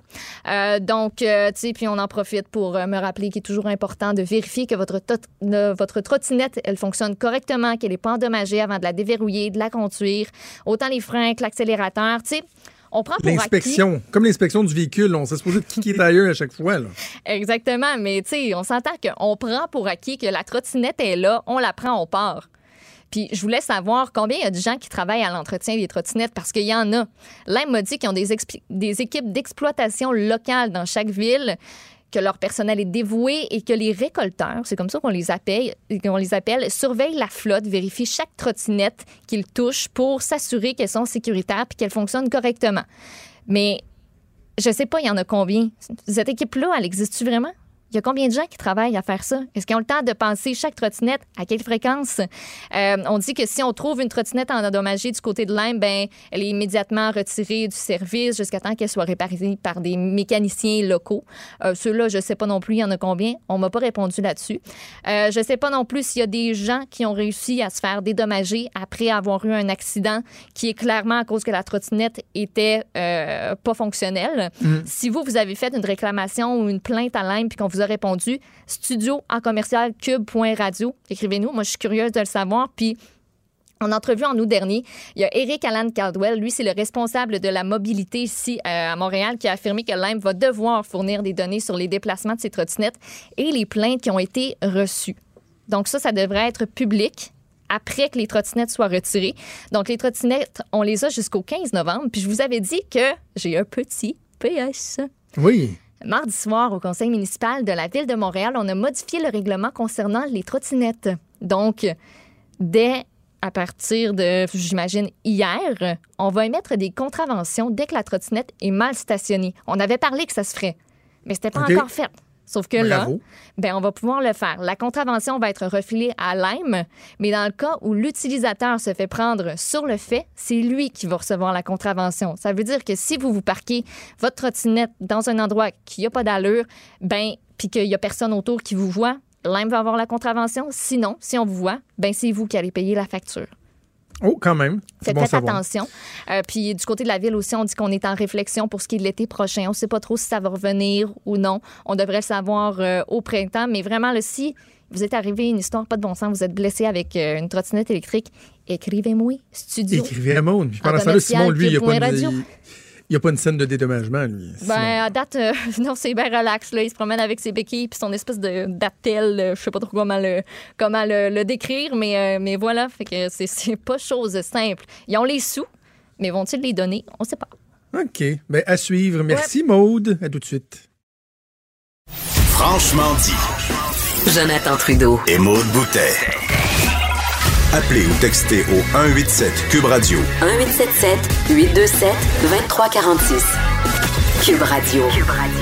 Maud, on va faire un tout petit peu d'actualité avant d'aller à la chronique disque dur. Tout d'abord, il y a le Bloc québécois qui tient sa première rencontre, son premier caucus avec les 32 élus. Ben François oui. Blanchet plus 31 comparses et ça se passe direct en face de la rue. Là. Je peux y voir si je m'étire le coup. Là. Eh Ben c'est ça, ils sont juste à côté euh, de toi. Puis euh, ben Yves-François Blanchette, c'est ça qui va rencontrer. euh, l'air de faire le party, là.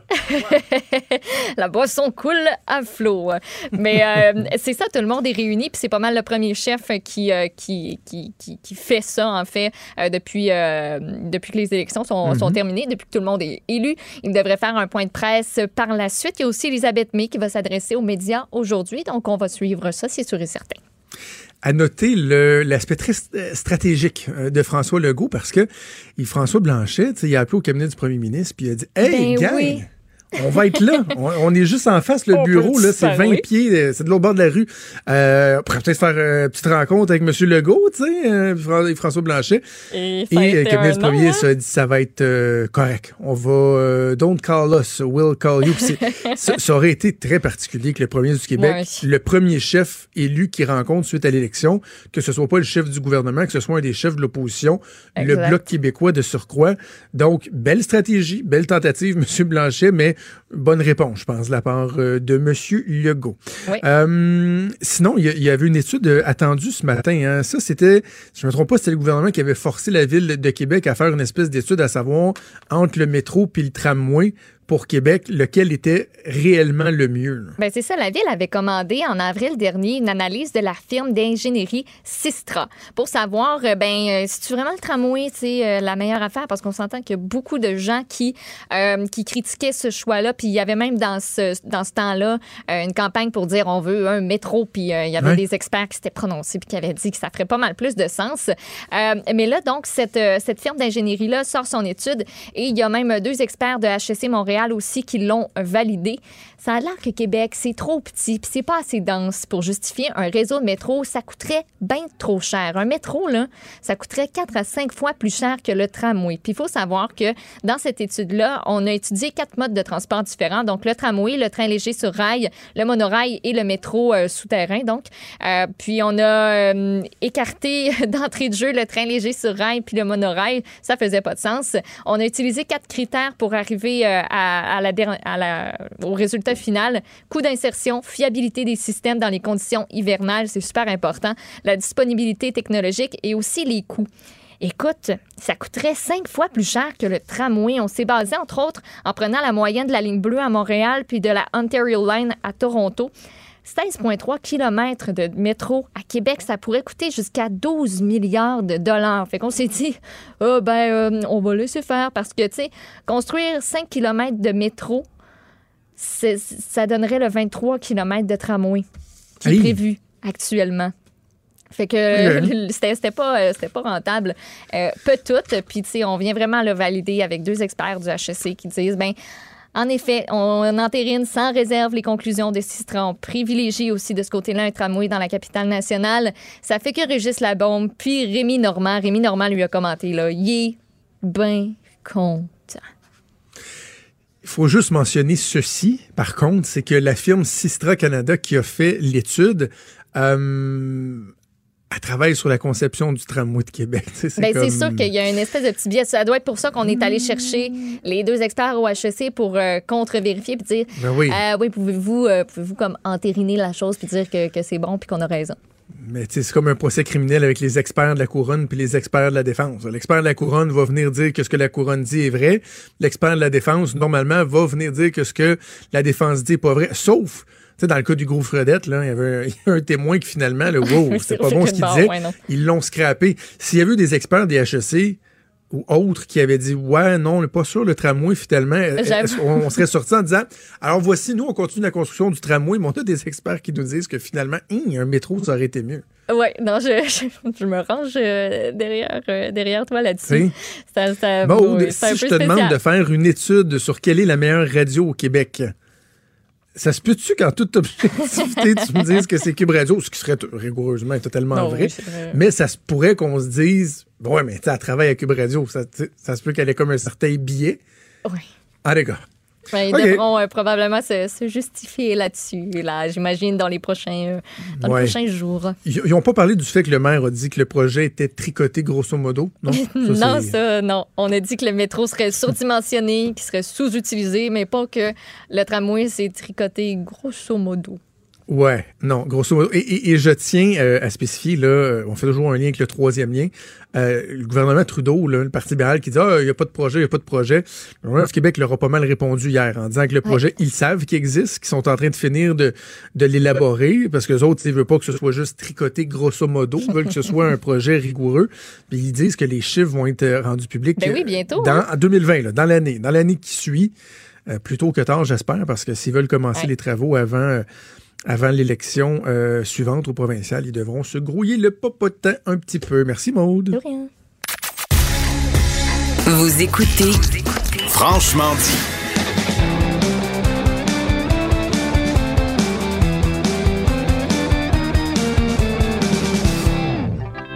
Chronique disque dur avec Stéphane Plante. Salut, Stéphane. Salut Jonathan. Comme à chaque, jeu- chaque jeudi, on regarde les sorties. On privilégie un album franco, un défi et quelque chose pour te faire plaisir. Euh, oui, ben, cette semaine, la As-tu portion... respecté cette semaine? Non, non. La, Ah, Ordinaire. la portion Ah. défi n'est pas là parce que c'est trois artistes euh, dont- pour lesquels j'ai beaucoup de respect. Mais euh, il y a quelque chose en commun, c'est on est dans la tristesse cette semaine. Euh, comme si les, les- les artistes s'étaient donné le mot avant qu'on se fasse bombarder de chansons de Noël. là. Et Les, les albums sont très... On est dans... on- C'est l'automne. hein. Tout d'abord, ben, Pierre Ah. Lapointe, pour déjouer l'ennui. Oh, Pierre Lapointe. Oh, c'est... Il y a du André-Philippe Gagnon Oh, là-dedans. Euh, on- Oh, maman. Sur le dernier album, on retrouve un Pierre Lapointe là, qui est parce qu'il a fait des albums plus pop, euh, même plus rock. Euh, là, il nous revient avec un son de ses origines, du moins ses débuts, comme on, on l'a connu euh, au départ là, avec les, des accents un peu de chansons françaises, des fois des accents un peu maniérés, un peu précieux, mais je dois dire, sa plume est à la hauteur de ça, est à la hauteur de, de, de cette c'est quasiment de la littérature, là. c'est très poétique, Euh, comme s'il revenait à ses premières amours. On va écouter la pièce Tatouage. Ma peau, ma peine en tatouage, comme si mon corps avait pris en otage Quand tu parles de sa prétention et qu'il a les moyens, qu'il a- dans le fond, tu dis qu'il a les moyens de péter plus haut que le trou. Ben, c'est euh, sa préciosité, je devrais dire, un peu comme un, un verbe, comme de la littérature française. Il est Et- équipé pour veiller tard. mais il sait, c'est très bien écrire, là, parce que les, les- son piétage, tout, c'est très bon. J'ai écouté l'album, j'ai lu les paroles en même temps parce que ça- c'est la façon de faire, je pense, pour cet album-là. Il est comme un livre ouvert. C'est un album de ballades, mais on en apprend assez long sur ses peines, ses doutes, ses remises en question sur l'amour, les relations, les désillusions. C'est pas toujours abordé de front, mais dans le ton, ça s'entend. Euh, je dirais que si vous aimiez pas Pierre Lapointe, c'est pas l'album qui va vous conquérir. Non, hein? Mais euh, parce que si vous c'est très triste là, c'est pas c'est pas Jojo tout ça. À côté de ça, là, la, la forêt des mal-aimés a des allures de Macarena. Euh, mais mais c'est pas un reproche. oui. Moi j'ai- j'aime la poésie, j'aime les mots qui écorchent euh, tout ça. Et Pierre Lapointe il arrive, il fait très bien passer son émotion. Euh, mais il faut dire que dans le mix aussi les paroles, sa voix sont à l'avant-plan. là. Il y a- m- les pièces sont dépouillées. euh, très axées sur le piano, une balade à la guitare acoustique, mais tout ça dans une belle unité. Cela dit, il n'y a pas beaucoup de chansons très rythmées. Euh, D'en faire entendre une, dis-moi, je ne, je ne sais pas. Comment fais-tu pour être fort face à la vie, face à la mort? Dis-moi comment changer en or une Il tunique. y a un rythme de Club Med en arrière-plan, non? Vraiment. Il Vraiment. Mon, mon- mon problème avec Pierre Lapointe, là, Stéphane Maud, c'est que j'aime le gars au bout. Je trouve qu'il est super sympathique. Sauf Ouais. que, tu sais, mettons, Stéphane, toi et moi, on ferait Québec-Montréal, puis tu, tu décidais de faire jouer ça dans l'auto, je me, je me pitch en bas du char. Après deux tunes, c'est fini. Là. Ah ben, cet album-là, c'est ça. Il peut, il peut paraître déprimant, mais c'est bien fait. C'est quand même vraiment bien écrit. Euh, mais c'est sûr, il n'y a pas de chanson pour euh, aller dans le mosh pit. Là. Ça, c'est la plus rythmée, peut-être. Les rythmes un peu latins. d- Oui. Ben oui, c'est ça, latin, parce que tu pars d'une piscine dans un club med, là, où, tu sais, au souper, il y a toujours un petit quatuor, un trio, Ouais. là, Oui, qui joue ça dans le coin. Hey, là. Mets-moi des, pa- des paroles espagnoles là-dessus, ça fait au bout. Mais je dirais que dans le cas de, de Pierre Lapointe, il faut écouter justement le- les paroles pour parce qu'il raconte bien son chagrin. Je Ça, moi, je dirais. boirais une margarita, moi. Ah, ben, oui. il il est 11h20, on, on va dire c'est correct. Euh, dans le même ton, Patrick Watson, euh, son album Wave, euh, c'est drôle, ben, j'ai écouté la première fois les, les- les albums un après l'autre. Et là, je me, quand Patrick Watson a commencé, j'ai dit Ah, on dirait que Pierre Lapointe a fait une chanson en anglais parce que c'était dans le même ton des bluettes automnales. que- Et c'est encore là très triste, mais il faut dire que j'ai su que Patrick Watson a vécu des drames euh, personnels Oh. qui lui ont inspiré, parce que son précédent, l'album précédent, c'était en 2015. Et sur l'album Wave, ben c'est ça, il a vécu euh, ben, la, la perte de sa mère, il y a eu la fin de sa relation avec la mère de ses enfants.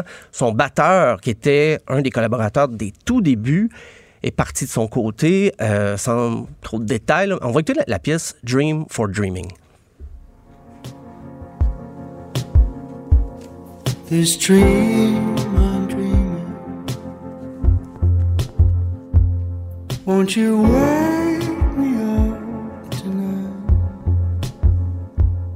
Cause this Tu sais, Il y a un côté un peu plus planant. J- J'aime mieux ça que ce que tu nous as fait entendre de, de Pierre Lapointe. Avec Ouais, c'est- le, le rythme aussi. Plus, je trouve qu'il y a plus de, de, ben, de rythme, justement. J'aime la voix aussi. différent. Ouais, ben le rythme, bon. il y en a dans deux chansons, je dirais, parce que je ne sais pas si c'est en lien avec la perte de son batteur, mais on- quand il y a des, des rythmes, c'est des séquences ou du synthétiseur, c'est rarement de la vraie batterie. Sinon, c'est très piano-voix, orgue-voix.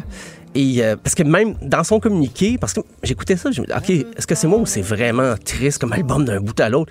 Et euh, Patrick Watson lui-même parle de cet album-là comme le gouffre qui existe entre chanter enfant sur la tombe d'un inconnu et chanter aux funérailles de sa propre mère. Donc, euh, on est dans l'autobiographique, là, et c'est présent euh, parce que les drames personnels de sa vie semblent lui avoir inspiré chacune des dix chansons. Il y a beaucoup d'ambiance sonore, mais même quand c'est plus musical, qu'il y a- des longs bouts instrumentaux, mais c'est pas grave. Ça évoque quand même tour à tour les drames de sa vie. Euh, mais il a quand même insisté, je lisais dans le Journal de Montréal en fin de semaine, pour dire que c'était positif malgré tout. Tout ce qu'il a vécu sur le plan personnel a quand même donné un album. Donc, il n'a pas pa- passé à travers sa peine pour rien. Euh, et, mais c'est sûr que c'est c'est dans le ton. On va écouter d'ailleurs une autre pièce, Here Comes the River.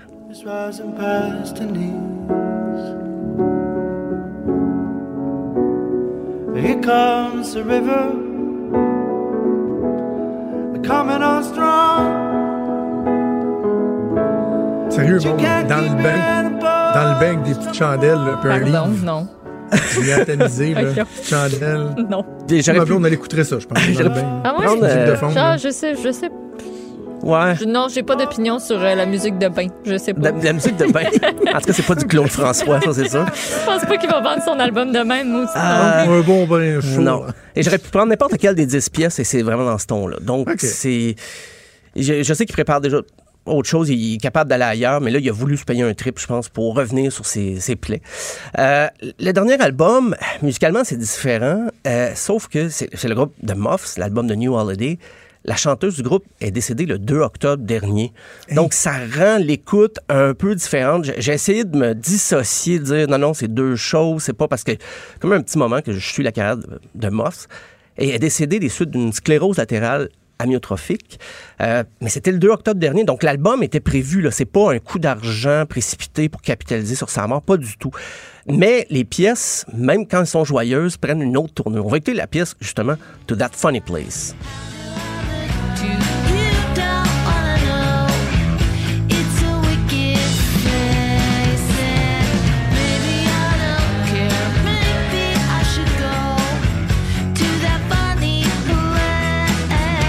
C'est spécial, ça, d'entendre le, le, Ben oui, des, des hymnes. le euh, fruit de cette création-là, alors que la personne est juste de, de décédée. Puis il y a- il y, a quand même 18 chansons sur l'album. là, parce que c'est et c'est triste parce qu'on a l'impression qu'elle avait encore beaucoup de choses à dire. Euh, elle, se savait, elle savait qu'elle était malade au moment d'enregistrer l'album, même grandement malade. Euh, à quel point elle était au courant que c'était son dernier album, c'est difficile à dire. Euh, parce que le groupe, pour le premier album date de 93, là, et puis ils nous avaient habitués à du matériel un petit peu plus rentre dedans, tout en restant pop. Mais euh, là, je sais que quand elle a enregistré cet album-là, était- son état de santé là, se, se détériorait. Même qu'on l'entend, sa voix, des fois, elle était raillée. Elle pousse, elle pousse la note là, comme si c'était son, son dernier souffle. Il y a une faiblesse. Euh, ça doit être très éprouvant d'enregistrer l'album. Mais ça reste comme le répertoire des Muffs, là, des pièces courtes, minimalistes, pas trop de fioritures en studio, très low-fi, un peu grunge, toujours un peu punk, minimaliste à souhait. Mais euh, l'acoustique, la guitare acoustique est plus présente cet album. Même dans les chansons rock, on entend dans le mix qu'on a gardé l'acoustique. Euh, quand je dis qu'on, même, je pense qu'on a voulu tout garder, comme un choix artistique euh, pour rester authentique. On a laissé des bruits de micro, des fois. Même il y a des fausses notes, mais pas trop, là, mais des fois on coupe pas la fin d'une chanson, on entend les membres du groupe parler en studio. Comme si on avait voulu garder l'ambiance, mais je dis ça, puis en même temps, quand ce choix-là a été fait, le, le- le mix a été fait, puis le, le mastering après était pas décédé encore. Fait que c'est- moi qui interprète un peu, mais il faut dire que le groupe nous a jamais habitués à des productions trop léchées. là. Puis dans les, dans les paroles, il y a pas vraiment d'allusion à sa situation précaire, son état de santé. Euh, ben, Il y, a- il y a des pièces même qui ont été écrites avant qu'elle sache euh, qu'elle était malade, mais elle n'a jamais voulu en parler. Ben, beaucoup de ses fans l'ont appris qu'elle était qu'elle souffrait beaucoup quand elle est décédée. Euh, Tout simplement parce qu'elle ne voulait pas en parler. Elle, c'était la musique tout le temps, pas sa vie privée. Euh, puis je me disais, est-ce qu'ils ont pensé faire des singles, mais des extraits, mais en même temps, il n'y aura pas de suite à ce groupe-là parce que c'est elle qui, qui écrivait tout, composait tout, était la, la front woman, je pourrais dire. Mais j'ai quand même trouvé une chanson, moi, je je pourrais faire un extrait avec ça, c'est Pollyanna.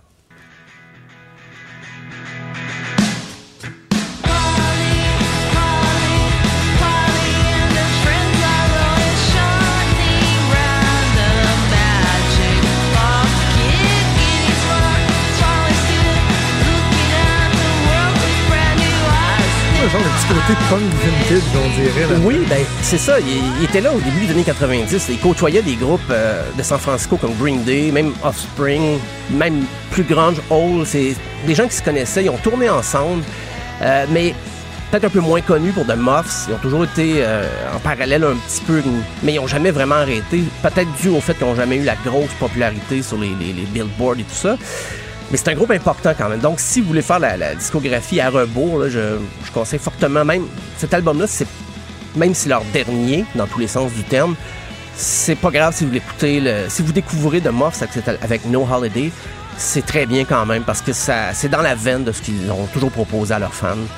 Et euh, ben voilà, donc c'est un peu triste, comme je disais aujourd'hui, même si l'album de Muffs n'est pas triste en tant que tel, dans son contenu, dans, dans le son, Ah ouais, c'est ça le contexte. c'est le contexte, voilà. Donc c'est... euh.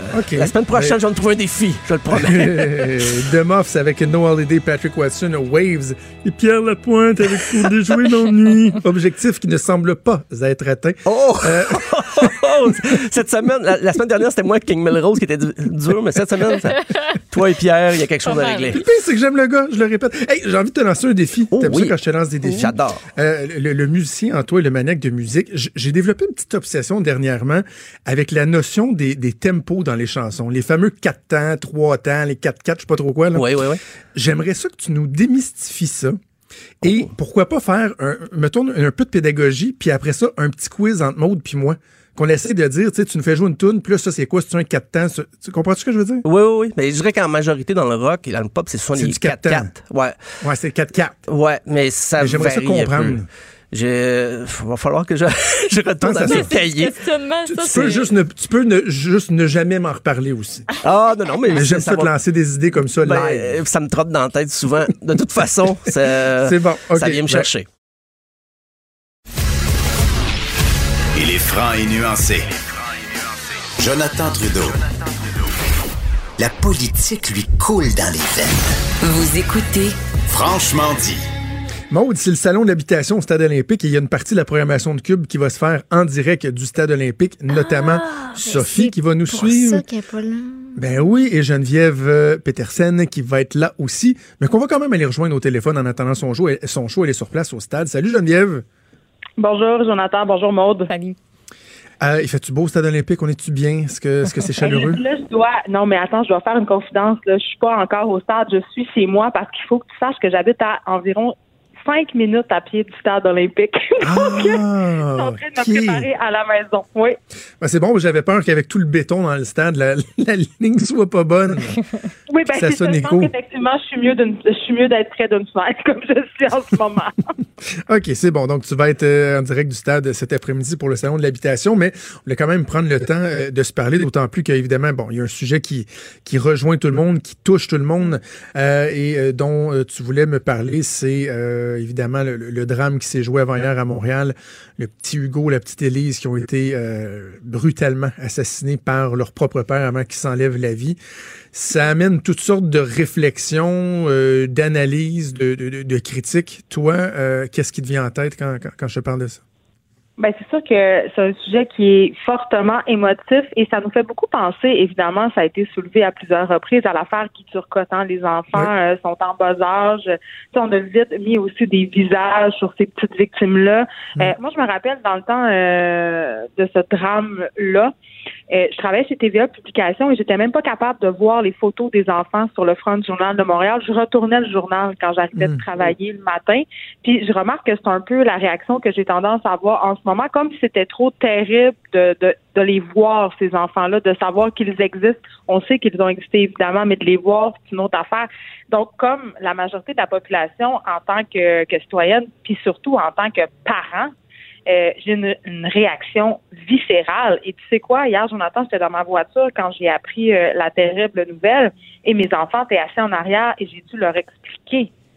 J'ai dû Ouais, leur même chose pour moi. qui passait. Ben oui, puis j'ai reçu hier à mon émission un psychologue d'ailleurs qui est venu euh, un peu nous donner des conseils sur comment parler de ces drames-là avec nos enfants. Euh, parce que pour eux, c'est imaginez si pour nous c'est inconcevable. Imaginez pour eux.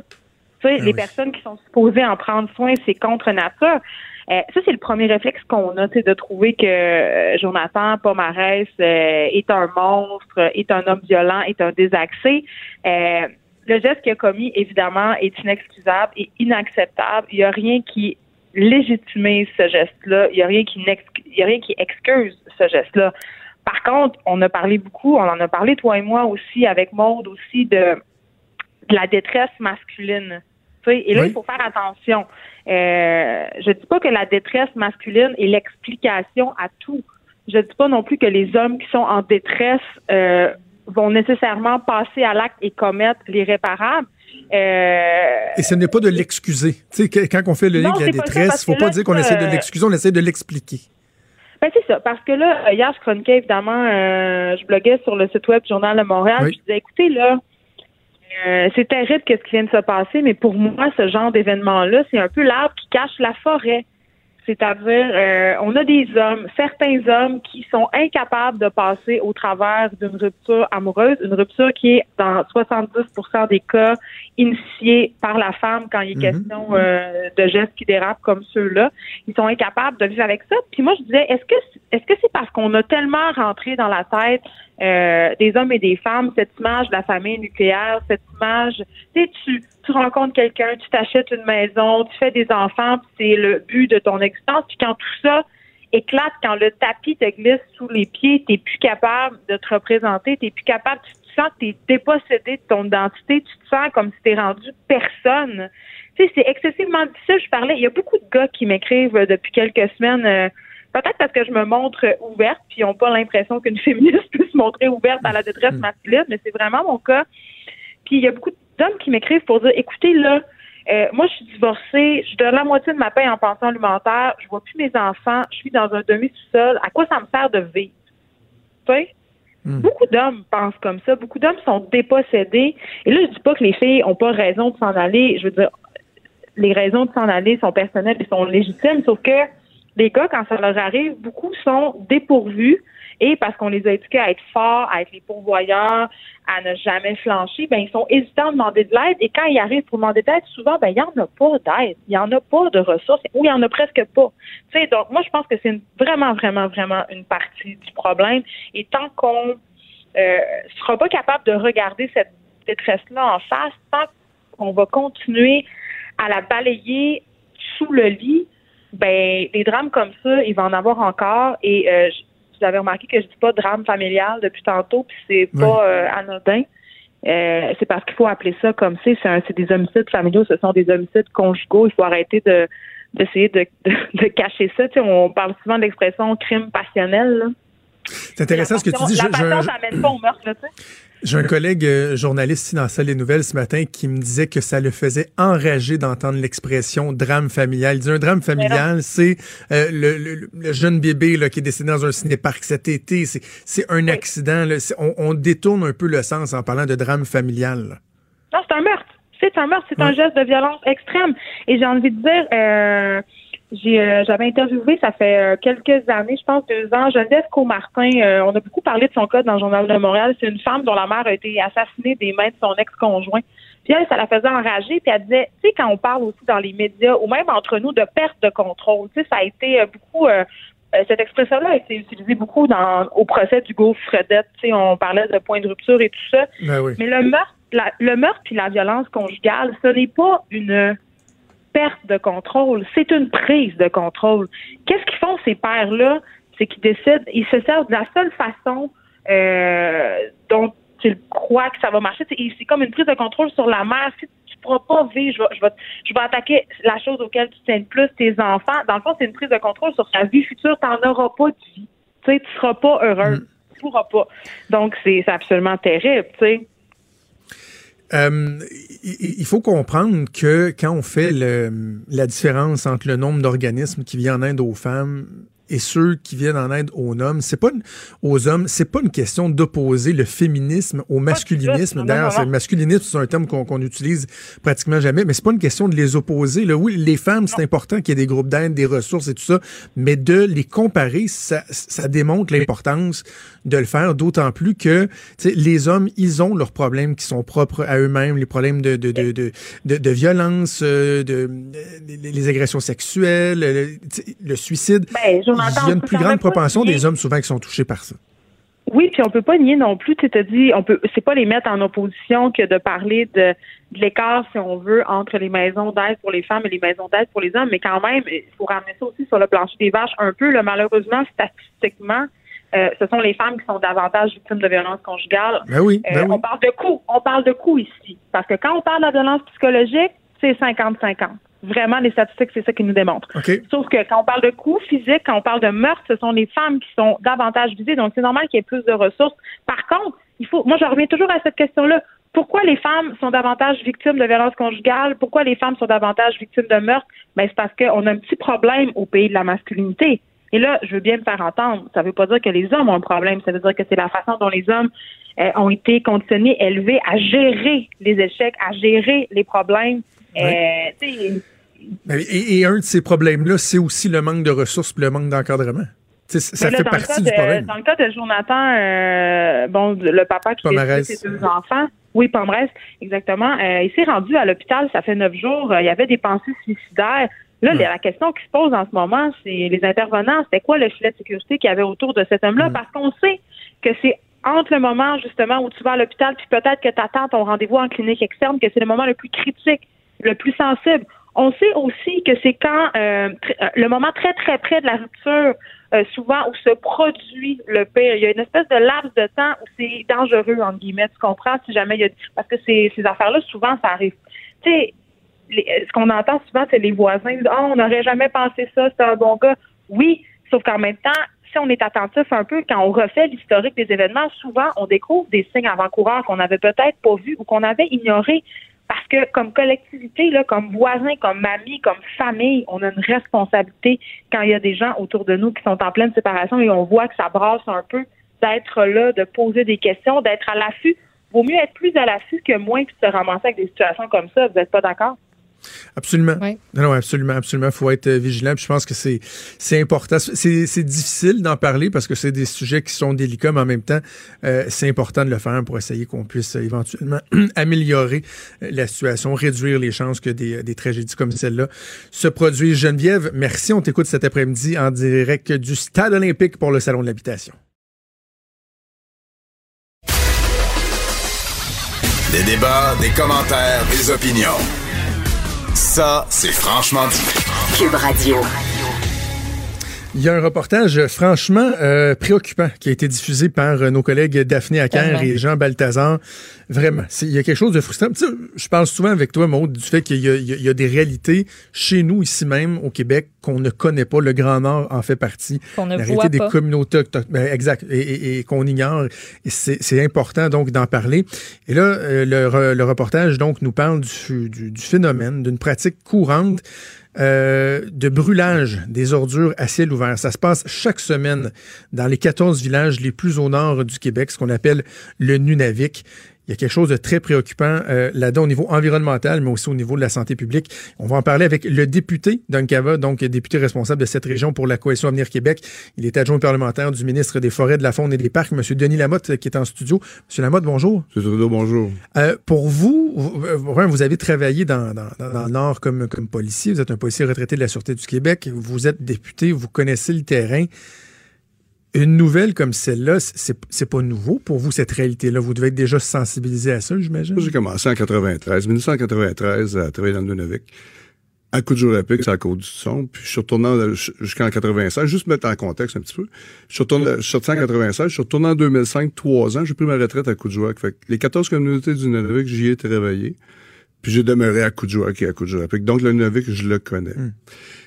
Le Nunavik, il n'y a rien de facile dans le Nunavik. Pourquoi qu'il n'y a rien de facile dans le Nunavik? Mais c'est le 55e, c'est le 55e parallèle, en haut du 55e parallèle. Le transport, c'est par avion ou par bateau, quatre mois par année. Il n'y a pas de réseau routier, il n'y a pas de réseau ferroviaire. C'est pas facile. Ce qui se passe présentement au niveau environnemental, moi, je l'ai vécu en 93, je le vis aujourd'hui, il y a une amélioration qui s'est faite. C'est certain qu'il y a encore du travail à faire. Mais par contre, euh, la loi sur les villages nordiques dit que chaque village a la responsabilité au niveau là, de, de la gestion des matières résiduelles. Mais par contre, l'administration régionale Kativik, si on veut, peut-être un autre, juste une parenthèse, c'est qu'en 75, quand que la Convention de la baie James a été signée, les Inuits ont décidé de rester sur le régime québécois, de sorte que les 14 communautés, c'est comme 14 municipalités avec des maires, puis l'administration régionale Kativik, c'est comme la MRC. Fait que la MRC, euh, si on veut, l'administration régionale Kativik, ont fait un plan d'action face à la, gestion des euh, matières résiduelles. Puis présentement, ils sont en tournée. À soir, ils sont à pic pour la présentation de ce plan-là.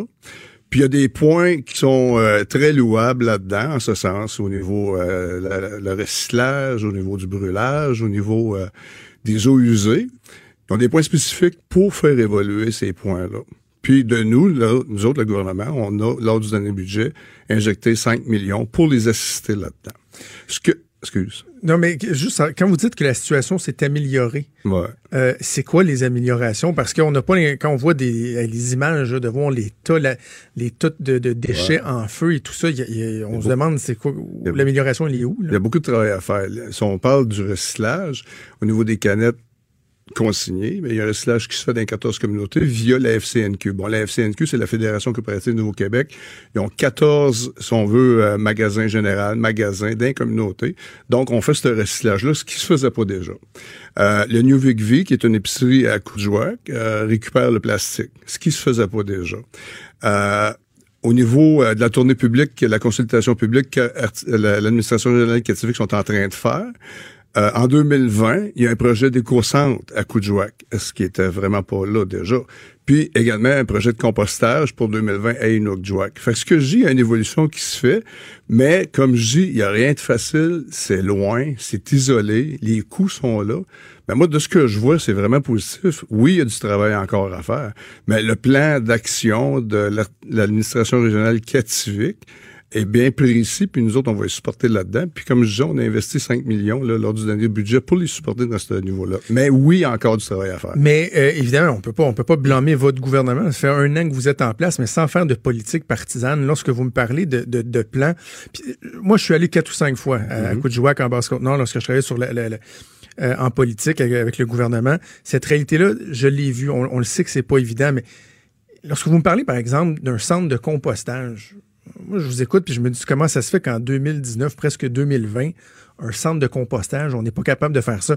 De, de, voyager les déchets de là-bas jusqu'ici pour les amener dans des centres établis, on comprend que ce serait euh, très dispendieux au niveau logistique, pratiquement impossible à faire, mais des choses comme ça, le compostage, des trucs, comment ça se fait que c'est pas encore fait? Ben, écoutez, comme je vous dis, il y a eu une évolution qui s'est faite là-dedans.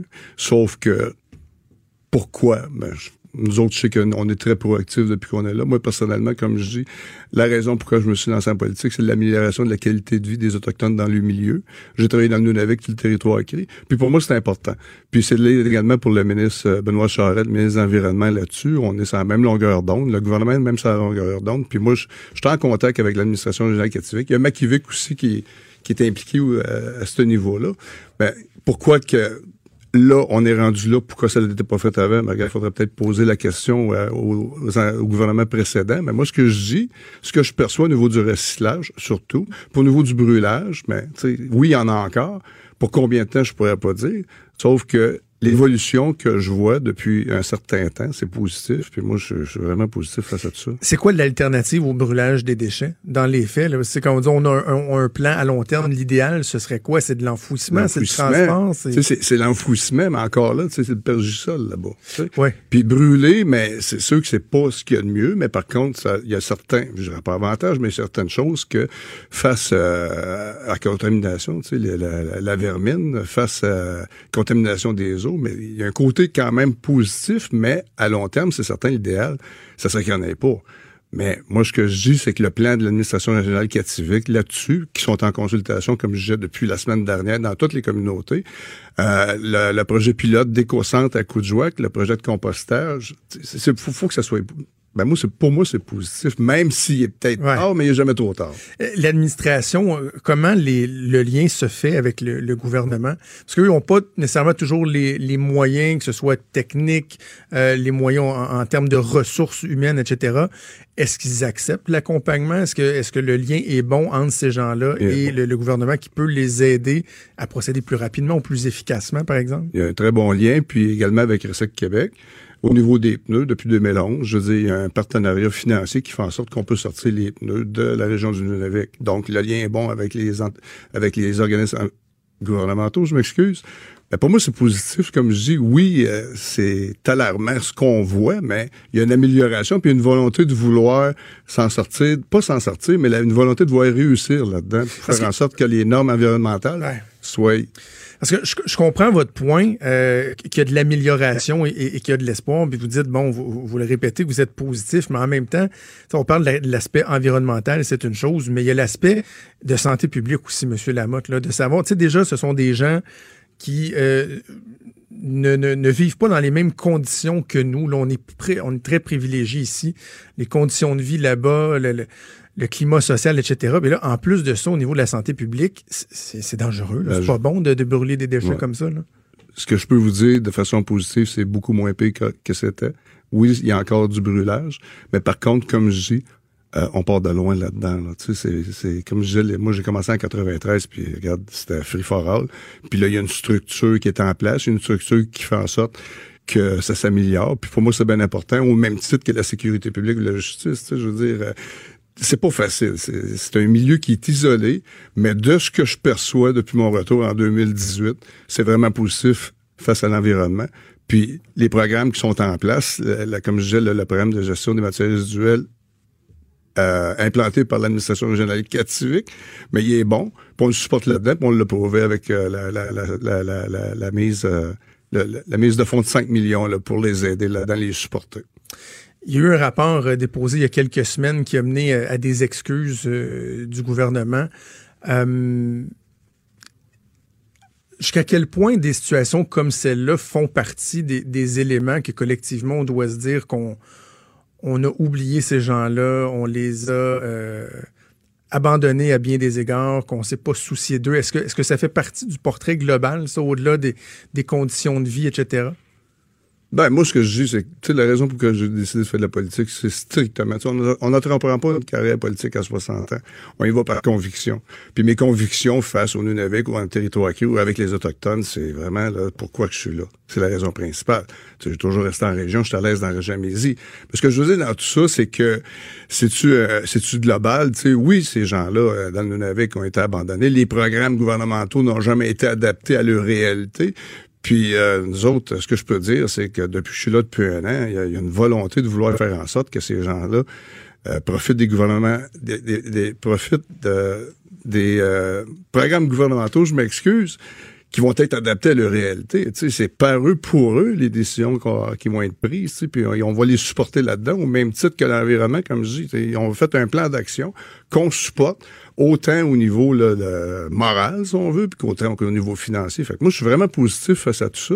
Puis c'est certain qu'il y a du travail encore à faire. Mais si je regarde quand j'ai commencé en 1993, puis quand je suis retourné en 2005, je veux dire, c'est le jour et la nuit. Là. Moi, Hey. personnellement, je, je- sais, comme je dis, c'est, c'est, excuse mon anglicisme, c'est winner. Hein. Être policier là-bas, ça devait être, euh, ça devait être tout un défi. Hein? C'était vraiment spécial. Mais c'est, plus, plus- c'est mes plus belles années. Je suis retourné deux fois. Ah j'ai oui? pris ma retraite à Coudjouac. Mais ce qui est arrivé quand j'étais allé en 93-16, à ce moment-là, il n'y avait pas de police régionale.